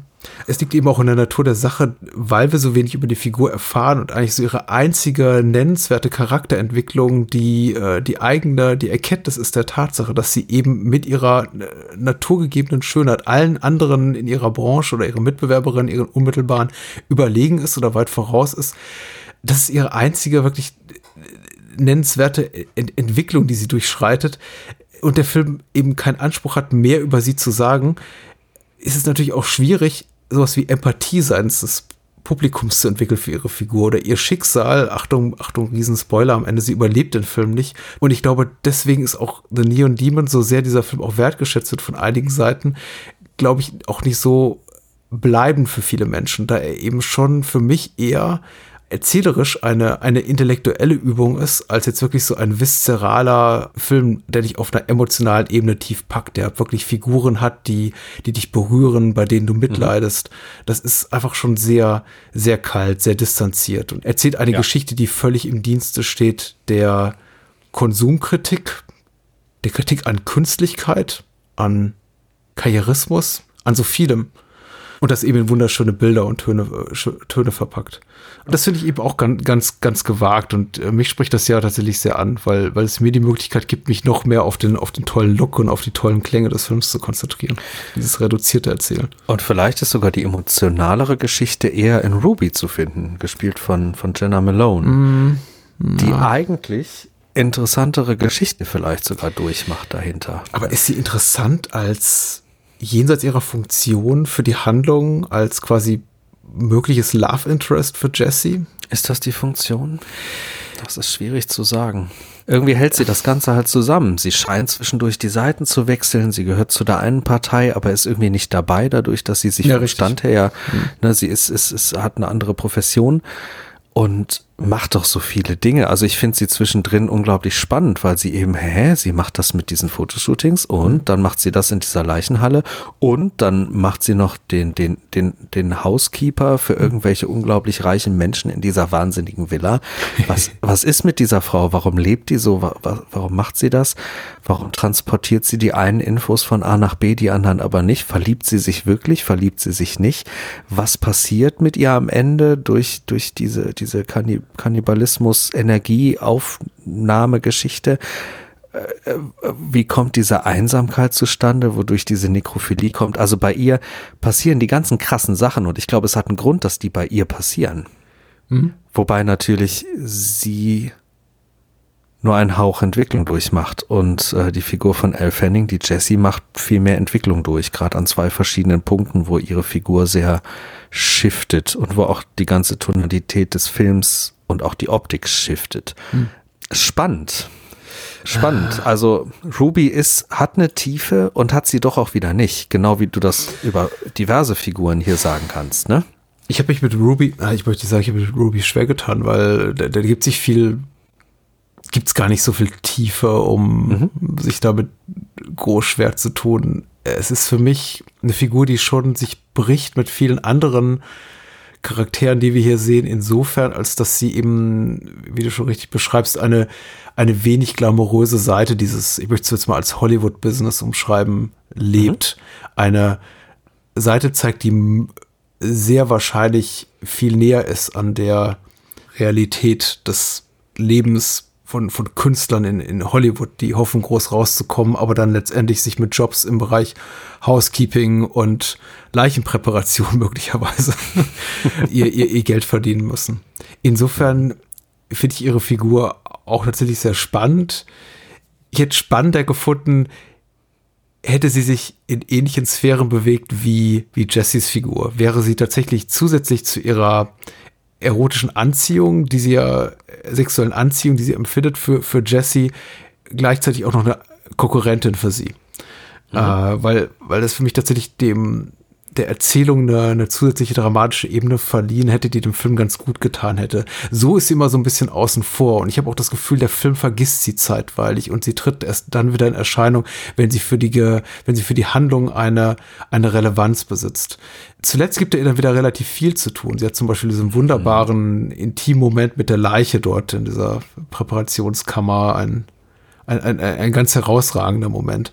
Aber Stimmt. eben über, über Streckenweise habe ich das Gefühl, der Film hat unglaublich wenig Interesse an Ruby, weil sie eben nicht reinpasst in diesen neuen Zirkel, in diese neuen Kreise, in diese neuen Kreise, in denen sich jetzt plötzlich Jesse bewegt das ist auch so der einzige Punkt oder die einzige Figur im Film, in, in der ich das Gefühl habe, dass die, dass der, dass der Film aber so ein bisschen seinen, seinen roten Faden, an dem er sich zu Beginn langhangelt oder seinen, seine dramaturgischen Bogen, den er schlagen will, so ein bisschen aus den Augen verliert zeitweilig.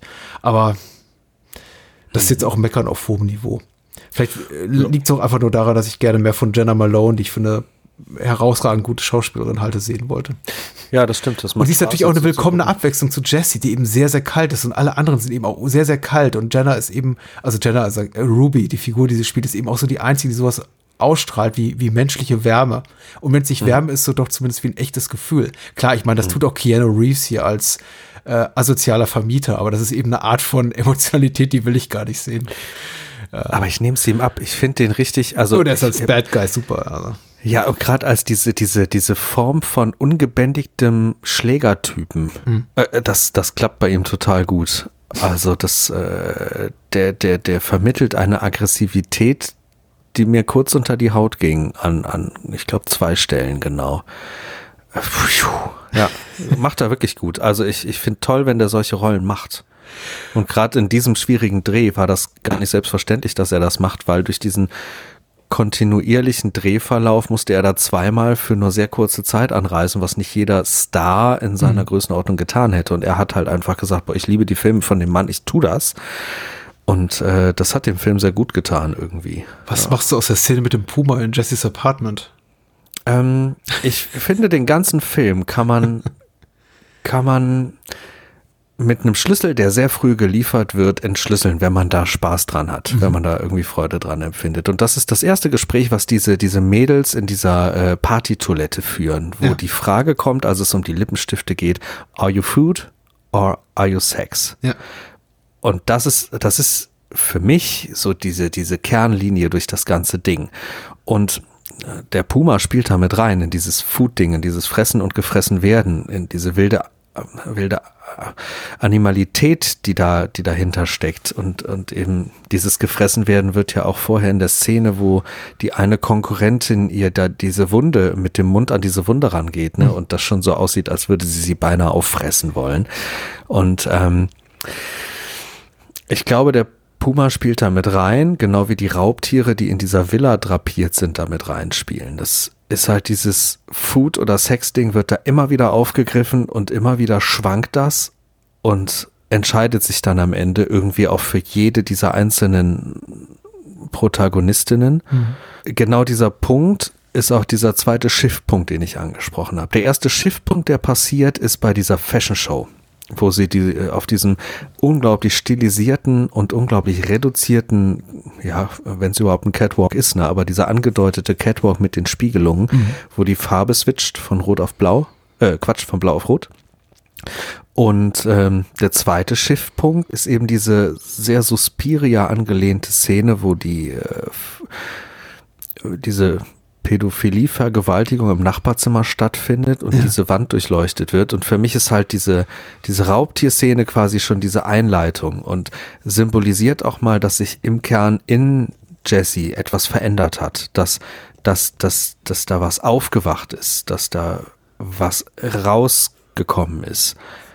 Und dass sie ihre Rolle gefunden hat in diesem Are You Food or Are You Sex Ding was für sie auch eine Möglichkeit ist oder vielleicht sogar eine, also eine Möglichkeit, die sie zwingend annehmen muss, ein Ausweg aus einer Hilflosigkeit, die sie auch zu dem Zeitpunkt empfindet, äh, ja. die ja noch in, im, im weitesten Sinne abhängig ist, eben von, von dieser Agentin, von diesem Starfotografen, von diesem Modezar, ich glaube, der namentlich nie nie genannt wird, ich bin nicht ganz sicher. Oder ist wahrscheinlich hm, Giorgio oder so ähnlich. Äh, äh, ja. Von ihrem Vermieter, von Dean, ihrem Love Interest, der auch, das sind hm. eben alles so, so männliche, die Typen, die verschwinden, eben überwiegend Männer, die aus der Handlung mehr und mehr verschwinden und sie sich eben emanzipiert dadurch, durch, durch diese hm. Augenblicke. Das ist eben auch schon, schon ganz wichtig und ich empfand das auch als, als sehr bedeutsam und natürlich toll in Szene gesetzt. Du hast, du hast dieses, mhm. ähm, diesen Moment erwähnt, als sie sich an die Wand presst und man sieht dann eben nur noch quasi so ihre Umrisse, Risse, auch wieder so ja. ein ganz harter Kontrast.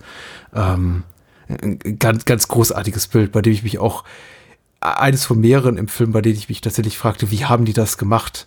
Ja. Der naheliegende Schluss ist immer, digitale Tricktechnik, da kann man ja alles Mögliche machen und in Wirklichkeit äh, lädt sich da L. L. Fanning gerade an eine Greenscreen-Wand und der Rest ist irgendwie digital dazu gemacht.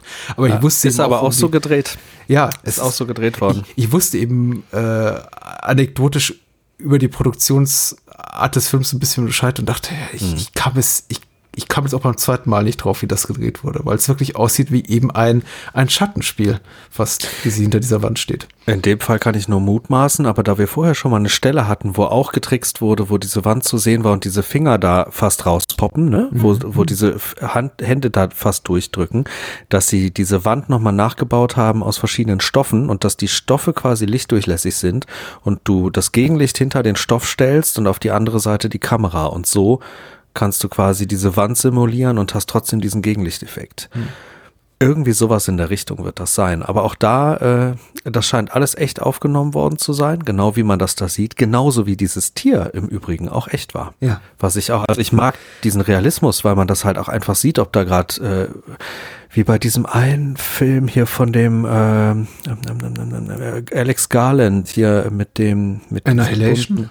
Ja, danke schön, äh, wo man bei den Bären total krass sieht, dass das halt einfach ein vollkommener CGI-Bär ist, was mich halt äh, vollkommen rausreißt, leider, wenn ich das so schlimm sehe. Und hier reißt es dich halt überhaupt nicht raus. Es ist organisch, es fühlt sich echt an. Du siehst, diese Apartments sind echt, diese mhm. Umgebung ist echt, dieses Tier ist echt cool. Ja. Es reißt einen überhaupt nicht raus, trotz, wie du vorhin gesagt hast, trotz dieser ganzen artifiziellen Herangehensweise und, und diesen, diesen, diesen Wahnsinnsbildern. Ja, cool. Weil eben die auch diesen Bildern in so einer komplett kompromisslosen Art und Weise sich verpflichtet fühlt, der Film, und das eben ja. auch so, so bis zum Ende durchzieht, wenn es da äh, audiovisuelle oder vor allem visuelle Brüche gäbe, wäre der Film schwächer, da sich aber eben wirklich diese Momente, in denen er eben intime, kleine Räume zeigt, auch äh, wie zum Beispiel hier, hier Jeddas Präparationsraum da, wo, wo sie die Leiche da fit macht, äh, für, für Schlüsselmomente aufhebt, die nicht Jesse betreffen, wo eben andere Figuren eine Rolle spielen, wie zum Beispiel der Dialog zwischen äh, Dean, also ihr, ihrem Love Interest und Keanu Reeves, Hank heißt der, glaube ich, ihrem Vermieter. Mhm. Das sind ja alles so, das sind eben Momente, in denen Jesse nicht teil hat, die finden in so ganz glanzlosen Umgebungen statt, in einem Hinterhof, in einem Innenhof mhm. von, einem, von einem Mietshaus, in eben diesem, diesem dunklen Kabuff. Ähm, ja. Und das, das macht eben noch mal so, Darüber kommuniziert der Film eben auch nochmal, dass sich Jessie da mittlerweile schon in völlig anderen Sphären befindet, mit denen diese anderen Figuren nichts mehr zu tun haben. Also sie quasi schon sich in eine Welt begeben hat, die diese anderen Menschen nicht mehr erreichen können. Und ich finde es eben interessant, bis, bis dahin vor allem, in dem ich das Gefühl habe, bis zu dem Punkt, in dem ich noch das Gefühl habe, sie hat selber noch nicht so richtig begriffen, dass sie schon längst an einem Ort ist, den, der für andere unerreichbar scheint. Mir stellt sich eben immer so die Frage nach meiner eigenen Sympathie für ihre Figur und für den Film im Allgemeinen, ab dem Moment, in dem sie eben selber erkennt, dass sie dem Ganzen so komplett e-, entflogen ist also für andere Figuren auch nicht mehr greifbar ist, nicht mehr mhm. erreichbar mhm. ist. Indem, wenn sie eben äh, Sachen äußert wie ähm, äh, I don't wanna be like them, they wanna be like me. Oder äh, mhm. später im Film sagt, sagt sie, ich paraphrasiere, äh, sowas wie ähm, äh, alle anderen optimieren sich zu Tode, um wie eine zweiklassige Version von mir auszusehen. Äh, das macht, da macht der Film einem schon so richtig schwer, da doch mitzugehen. Und man ist dann irgendwie fast, fast dankbar dafür, wenn sie dann am Ende dahin gemetzelt wird. Oder wie ging es dir? Ja, ging mir auch so. Ging mir auch so, weil also die Figur ist ja nicht sympathisch und sie entwickelt sich, sie entwickelt sich halt wirklich zu, zu einem Monster irgendwie. Sie entwickelt sich so viel mehr noch über die anderen hinaus, über diese Neid und äh, Missgunstgeschichten. Ähm, ja, mir ging es genauso. Also ich äh, meine auch gelesen zu haben in diesem Interview mit der Kamerafrau, dass äh, das für das Team das Hauptthema Narzissmus ist mhm. und dass dieser Narzissmus halt auch voll in diese Figur dann mit reingepackt wurde. Ne? Und das Das haben sie schon gut rübergebracht, das funktioniert. Ja. Ich finde ich find ja, also apropos Interviews, äh, Niklas Winnigereffen wurde ja nicht müde, zum Zeitraum des Erscheins zu sagen, dass sie ihn seine Frau inspiriert hat zu dem Film lief, ähm, ja. der der Film auch gewidmet ist und dass er eben äh, einen Film machen wollte über eine authentisch schöne Person. Und er sagte vorher in einem Interview, das ist natürlich auch vorher sorgfältig einstudiert, solche Phrasen, das fällt mir ja nicht spontan ein, sowas wie, äh, ja, ich, ich bin kein schöner Mensch und ich habe nie erfahren, wie es ist, als schöner Mensch behandelt zu werden, aber meine Frau ist wunderschön und ich wollte einen Film machen, der quasi zeigt, wie es ist, wie sie zu leben oder wie sie durch den Alltag zu gehen. Und äh, äh, entsprechend auch ihr, ihr gewidmet der Film. Ich weiß nicht, ehrlich gesagt, was das mit seiner Frau gemacht hat, was er für ein Bild hat von seiner Frau, was das über seine Frau aussagen soll. Also, ich möchte mal sagen, ich möchte so anders sagen. Ich halte Neon Demon für einen überwiegend gelungenen Film mit ganz, ganz kleinen Abstrichen. Nur auf dramaturgischer Ebene. Audiovisuell ist er für mich nahezu unantastbar. Ja. Aber also wenn es darum geht, das quasi hier wie, wie so eine, so eine Doktorarbeit oder Masterarbeit zu betrachten, die versucht, eine, eine These zu belegen, ist der Film auf ganzer Linie gescheitert. Mhm. Äh, weil ich glaube nicht, dass der Film, der Film sagt eine Menge interessanter Sachen aus über einen bestimmten Schlag vom Mensch, über eine gewisse auch Branche, über bestimmte gesellschaftliche Tendenzen und auch mhm. über eine ideologische Haltung. In meinen Augen sagt er aber ganz wenig aus über die wahre Natur von Schönheit.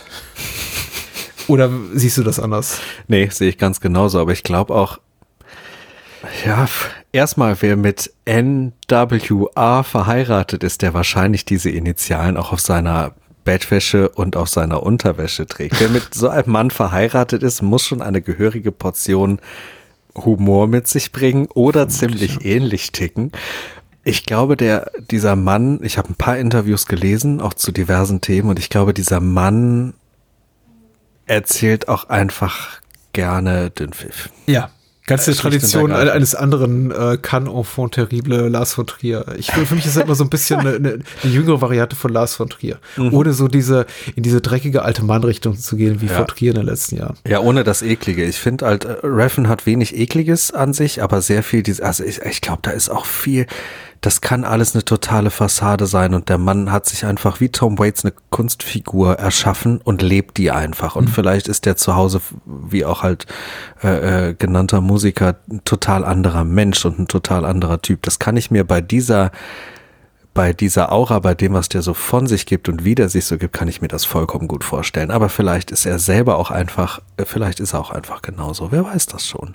Aber wenn man, wenn man halt Interviews zu gerade diesem Film lesen will, ist man wirklich beraten, äh, eher an entweder Cliff Martinez zu gehen, der zwar auch ein krasser Typ ist, aber der auf jeden Fall spannendes Zeug er mhm. zu erzählen hat. Oder halt eben, und das findet man sehr gut, zum Beispiel im äh, Filmmaker Magazine, eben äh, sich an die Kamerafrau Natasha Breyer zu halten, die, die wirklich viel, viel Faszinierendes zu erzählen hat und wo man auch äh, Hintergrundmaterial zu sehen bekommt und so. Also das ist, glaube ich, da die authentischere Quelle, was das eigentliche Vorhaben dieser Filmcrew angeht.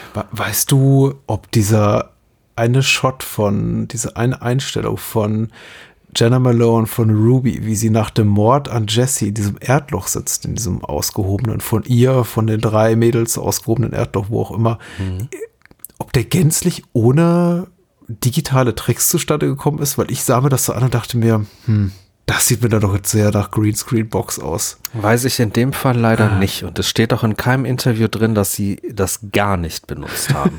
Sondern es waren halt sämtliche Drehorte aufgeführt, die sie benutzt haben. Und da konnte man auch wirklich nachverfolgen und nachrecherchieren. Und in welchen anderen Filmen ähm, sind diese anderen Drehorte teilweise auch benutzt Weil worden. Weil es hat dieses sowas, sehr, sehr artifizielle Licht, was man, glaube ich, auch mit normalen Studioscheinwerfern nicht hinkriegt. Das hat schon was so, so, so, so ein Leuchten wie ein, mhm. wie ein Thundermeer oder sowas. In dem Fall, ja. Kannst du völlig recht haben. So einen goldenen Glanz ich, eben, so eine Patina. Müsste ich mir noch mal, müsste ich mir noch mal genauer angucken. Mhm. Ähm, ich kann es nicht sagen. Aus den Interviews geht das nicht hervor. Nicht, nicht die, die ich gelesen habe.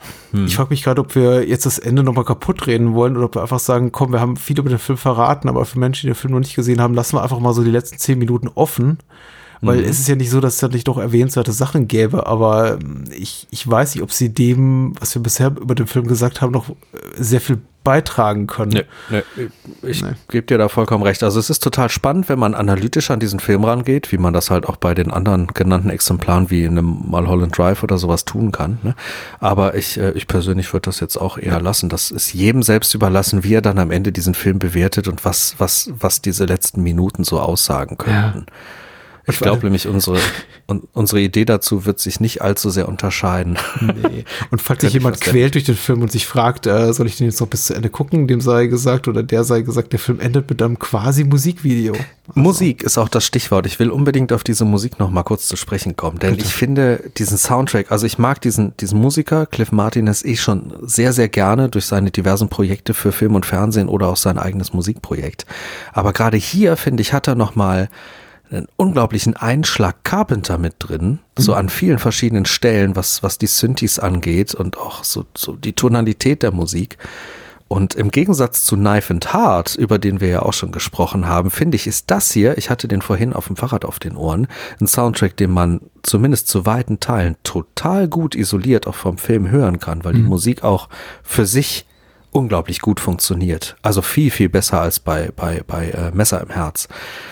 Ja, wie ging dir das mit der Musik? Ich habe den, ich habe den Soundtrack tatsächlich auch auf CD hier im Regal stehen. Äh, ah, aus eben ja. genau diesem Grund. Ich hatte mich damals auch verhört in die Filmmusik. Ich habe auch den Drive-Soundtrack hier, aber der ist mhm. erstaunlicherweise für mich weniger gut gealtert, aber das liegt eben auch an seiner Heterogenität und nicht jedes Stück auf dem Drive-Soundtrack ist von Cliff Martinez und da gibt es eben auch schon noch mal größere stilistische Brüche, was es schwer macht, den so am Stück zu hören, während ich ja. äh, The Neon Demon immer mal wieder echt gerne am Stück höre, weil es wirklich für mich fast wie, ein, wie eine Art Konzeptalbum klingt. Ja. Was nicht heißt, dass ich jetzt jeden Track kompromisslos gut finde, aber ich höre ihn sehr gern. Ich bin tatsächlich ganz ganz angetan davon. Für mich hat mhm. so ein bisschen, mir ist so ein bisschen das, der Respekt geschwunden, als ich, als er Interviews mit Cliff Martinez hörte und er so runterspulte seine Einflüsse und ich dachte mir, ja, das sind jetzt aber auch so genau die Namen, die jeder nennt und Carpenter nennt er, aber er nennt eben auch Vangelis und Goblin und Kraftwerk und Tangerine Dream und ich denke mir so, ja, das ist jetzt aber auch, das ist aber auch wirklich fast jeden, jedes Synthie-Band der 70er und 80er genannt, die es gibt. Fehlt vielleicht noch Jean-Michel Jarre, dann hätte er alle genannt. Ja. Ich finde es so ein bisschen schade, weil, weil ich glaube, er verkauft sich unter Wert, indem er, aber vielleicht sind das auch so die Interviewfragen, die die Menschen gerne beantwortet haben und dann wollen sie alle hören, ja, Tangerine Dream. Und sagen sie, ja, ja, genau, die da. Ganz ehrlich. Er hat sich nötig, weil ich glaube, er hat sich als Künstler mittlerweile so etabliert, dass ich es so irgendwie auch albern finde, ihn dann immer nach seinen Einflüssen zu fragen. Ach, er hat es überhaupt nicht nötig, aber ich glaube, er ist auch einfach ein sehr, also von außen betrachtet wirkt er wie ein sehr sozial inkompatibler Mensch, der einfach nicht gerne in der Öffentlichkeit nicht steht, nicht gerne Interviews beantwortet und der einfach viel, viel lieber im Studio sitzt und irgendwelchen Krempel macht. Und der Also- scheint ja auch eine sehr, Ja. Hm? Also sehr anders als Jean-Michel Jarre, der am liebsten Ja. vor einer Million Leuten äh, Megakonzerte gibt, die, wo dann irgendwie 20 Helikopter über ihm kreisen und irgendwie Lichtfackeln über ihm abwerfen. oder so. Genau. Aber er, er zeigt doch durch seine Geschichte, durch die krassen Dinge, die er teilweise tut und auch entschieden hat, äh, dass er auch eine sehr krasse Persönlichkeit zu sein scheint. Also wie zum Beispiel nach einem, ich weiß gar nicht mehr, ob es ein Autounfall war oder ein Motorradunfall oder was auch immer. Also irgendein Unfall hat er halt ein komplett fertiges Album einfach einmal gelöscht, hat sich gesammelt und hat das ganze Ding nochmal gemacht und sowas. Ähm, der ist auf jeden Fall über jeden Zweifel erhaben für die Dinge, die er bisher schon geschaffen hat. Also äh, absoluter Tipp zum Beispiel ist äh, von von den Chromatics die Scheibe äh, Night Drive. Die Ja. ist also die ist von vorne bis hinten einfach ein unfassbarer Knaller. Die kann ich immer und immer und immer wieder rauf und runter hören. Genauso wie was er damals auch irgendwie mit Twin Peaks und so ne war er ja auch dabei und das ist eine Aura, das ist eine Musikalität, die genau zu solchen Formaten super passt. Übrigens auch noch so ein kleiner, kleiner Film in der äh, Reihe dieser Los, Los Angeles Filme, ähm, obwohl ich nicht genau weiß, äh, wo es genau spielt. Äh, Lost River auf jeden Fall von, von Ah. Ryan Gosling, die einzige Regiearbeit. Ich finde, der passt hier in diese Reihe auch wahnsinnig gut Oh, rein. dafür wurde das so geschasst. Ich habe den Film noch nicht gesehen. Aber Ah, ich finde den fantastisch. Okay. Ich habe ihn zweimal gesehen und ich also liebe ihn für das, also ich finde ihn wirklich fantastisch, weil er auch genau wie der hier auf dieser ästhetischen Ebene Unglaubliches liefert und ähm, das Ganze dahinter auf jeden Fall in interessant genug ist für, einen- für einen wirklich guten Film. Ob man das jetzt schlussendlich als Meisterwerk sieht oder nicht, sei dahingestellt. Aber es ist, es ist da auch wieder diese audiovisuelle Ebene, die über jeden Zweifel erhaben ist, weil das Ding einfach richtig, richtig toll aussieht und klingt. muss ja auch kein Meisterwerk sein. Also in dem Fall würde würd mir ja schon reichen, wenn er nicht schlecht wäre, was ich eben über äh, diesen Lost River, über diesen Ryan Gosling-Film gehört habe. Eben von Ja, hast du.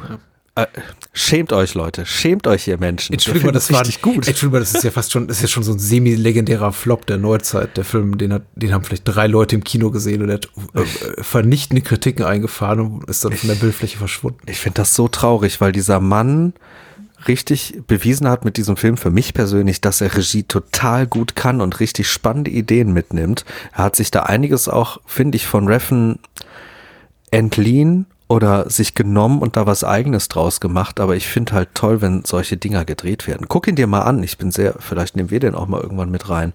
Keine Ahnung, das ist auf jeden Fall ein, ein spannendes Ding. Und also, dass der verrissen wird, kann ich wirklich nicht verstehen. Ich kann verstehen, wie auch bei einem Mulholland Drive, wenn da Leute sagen, boah, ich kann damit nichts anfangen. Ja. Oder das ist nicht mein Ding. Oder äh, mich langweilt das Tempo, was man hier auch über den Neon Demon sagen kann, der ja auch sehr schleppend funktioniert, der sehr tragend läuft, der nicht Hochgeschwindigkeitszug ist. Das verstehe ich alles. Aber ich verstehe nicht, wenn jemand sagt, das ist ein richtig schlechter Film. Das ist nicht fair, weil das Ich stimmt zitiere nicht. nur, ich bin ja nur der, der Überbringer Ja. der Botschaft. Und den sollte Ich man ja nicht doch mit, erschießen. Ja. ich rede doch mit, dem, äh, mit den Menschen da draußen. Erhobener Zeigefinger, Leute. Äh, das hat sehr viel Spaß gemacht. Das ist, äh, das sind immer sehr herausfordernde Titel, die du mitbringst. Die Gründe für deren Wahl der Filme, die du mitbringst, erschließt sich mir nicht immer. In dem Fall hatte ich tatsächlich mit ein bisschen zu kämpfen, insbesondere mit Cherry Falls. Aber ich, Mhm. du hast mir eine neue Wertschätzung für den Film abgewrungen und ich werde ihn wahrscheinlich noch mal angucken mit einem Jahr Abstand und dann vielleicht sagen, meine Güte, Udo hatte die ganze Zeit recht. Geil, da bin ich jetzt schon gespannt Ja, vielleicht aber auch nicht. Also ich möchte nichts versprechen. Zur Wahl der Filme kann ich nur sagen, ich bin, ich bin ein kompletter Bauchmensch. Meine Entscheidungen laufen fast immer aus dem Bauch raus und ich, äh, ich, ich habe dann das Gefühl, jetzt ist es Zeit für genau das und dann schlage ich es vor. Also, So einfach kann es manchmal sein. jetzt hast du deinen Werbeblock schon eingeschoben. Jetzt können wir gar nichts mehr zum Schluss machen. Ja, doch, ich kann noch mal sagen, hier, äh, Künstler, äh, Konsorten, äh, wenn ihr tolle Fotos braucht, schaut mal meinen Kram an. Ich würde gerne mit euch arbeiten. So äh, in die Richtung cinematische Porträts oder Konzeptarbeiten. Ja. meldet euch. Der Name ist Udo Fischer, der Ort ist Düsseldorf, aber du bist ja auch reisewillig bis zum gewissen. Ja, ja, ja, total. Ich meine, klare Sache. Man weiß ja nicht, wann, wann das hier auf Sendung geht. Wir nehmen immer gerne ein Hm. paar Wochen im Voraus auf und äh, wie weit die Pandemie gedien, gediehen ist. Aber soweit du reisen darfst, soweit reist du wahrscheinlich. Genau. Um Fotos so ist das. Ja, sowieso. Und also, ne, auch wenn es darum mal geht, irgendwelche Künstler zu begleiten. Ich meine, so Live-Auftritte und sowas ist halt gerade Ja. schwierig, ne? Aber es gibt ja trotzdem Dinge, die stattfinden. Ich begleite gerne Künstler in Tonstudios oder bin bei einer Theaterproduktion hinter den Kulissen dabei für irgendwelche Be Behind-the-Scenes-Geschichten oder sowas. Also, wenn ihr irgendwas im Kopf rumschweben habt, immer melden. Macht da das. draußen. Hm. Cool. Es Die war Seite eine ist- Riesenfreude. Ja, die Seite ist nun sichtbar.de und ich danke dir ganz herzlich, dass du da warst. Udo Fischer aus Ich danke Düsseldorf. dir. Ich, ich musste mal den ganzen Namen sagen, so am Ende, weil ich habe jetzt, ich jetzt gut anderthalb Stunden nicht gesagt. Also, zack. Macht nix. Ja. Macht überhaupt nichts. Wichtig und richtig so. Ach, hast du jetzt schlussendlich entschieden, äh, Sex oder stirb?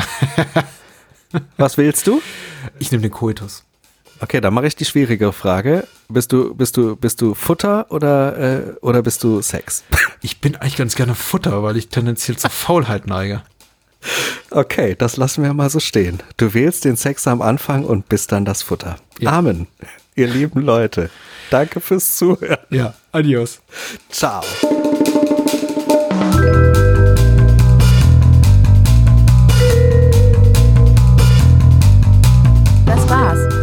Mehr Bahnhofskino und die Bahnhofskino Extended Edition gibt es bei iTunes, Spotify und überall, wo es gute Podcasts gibt.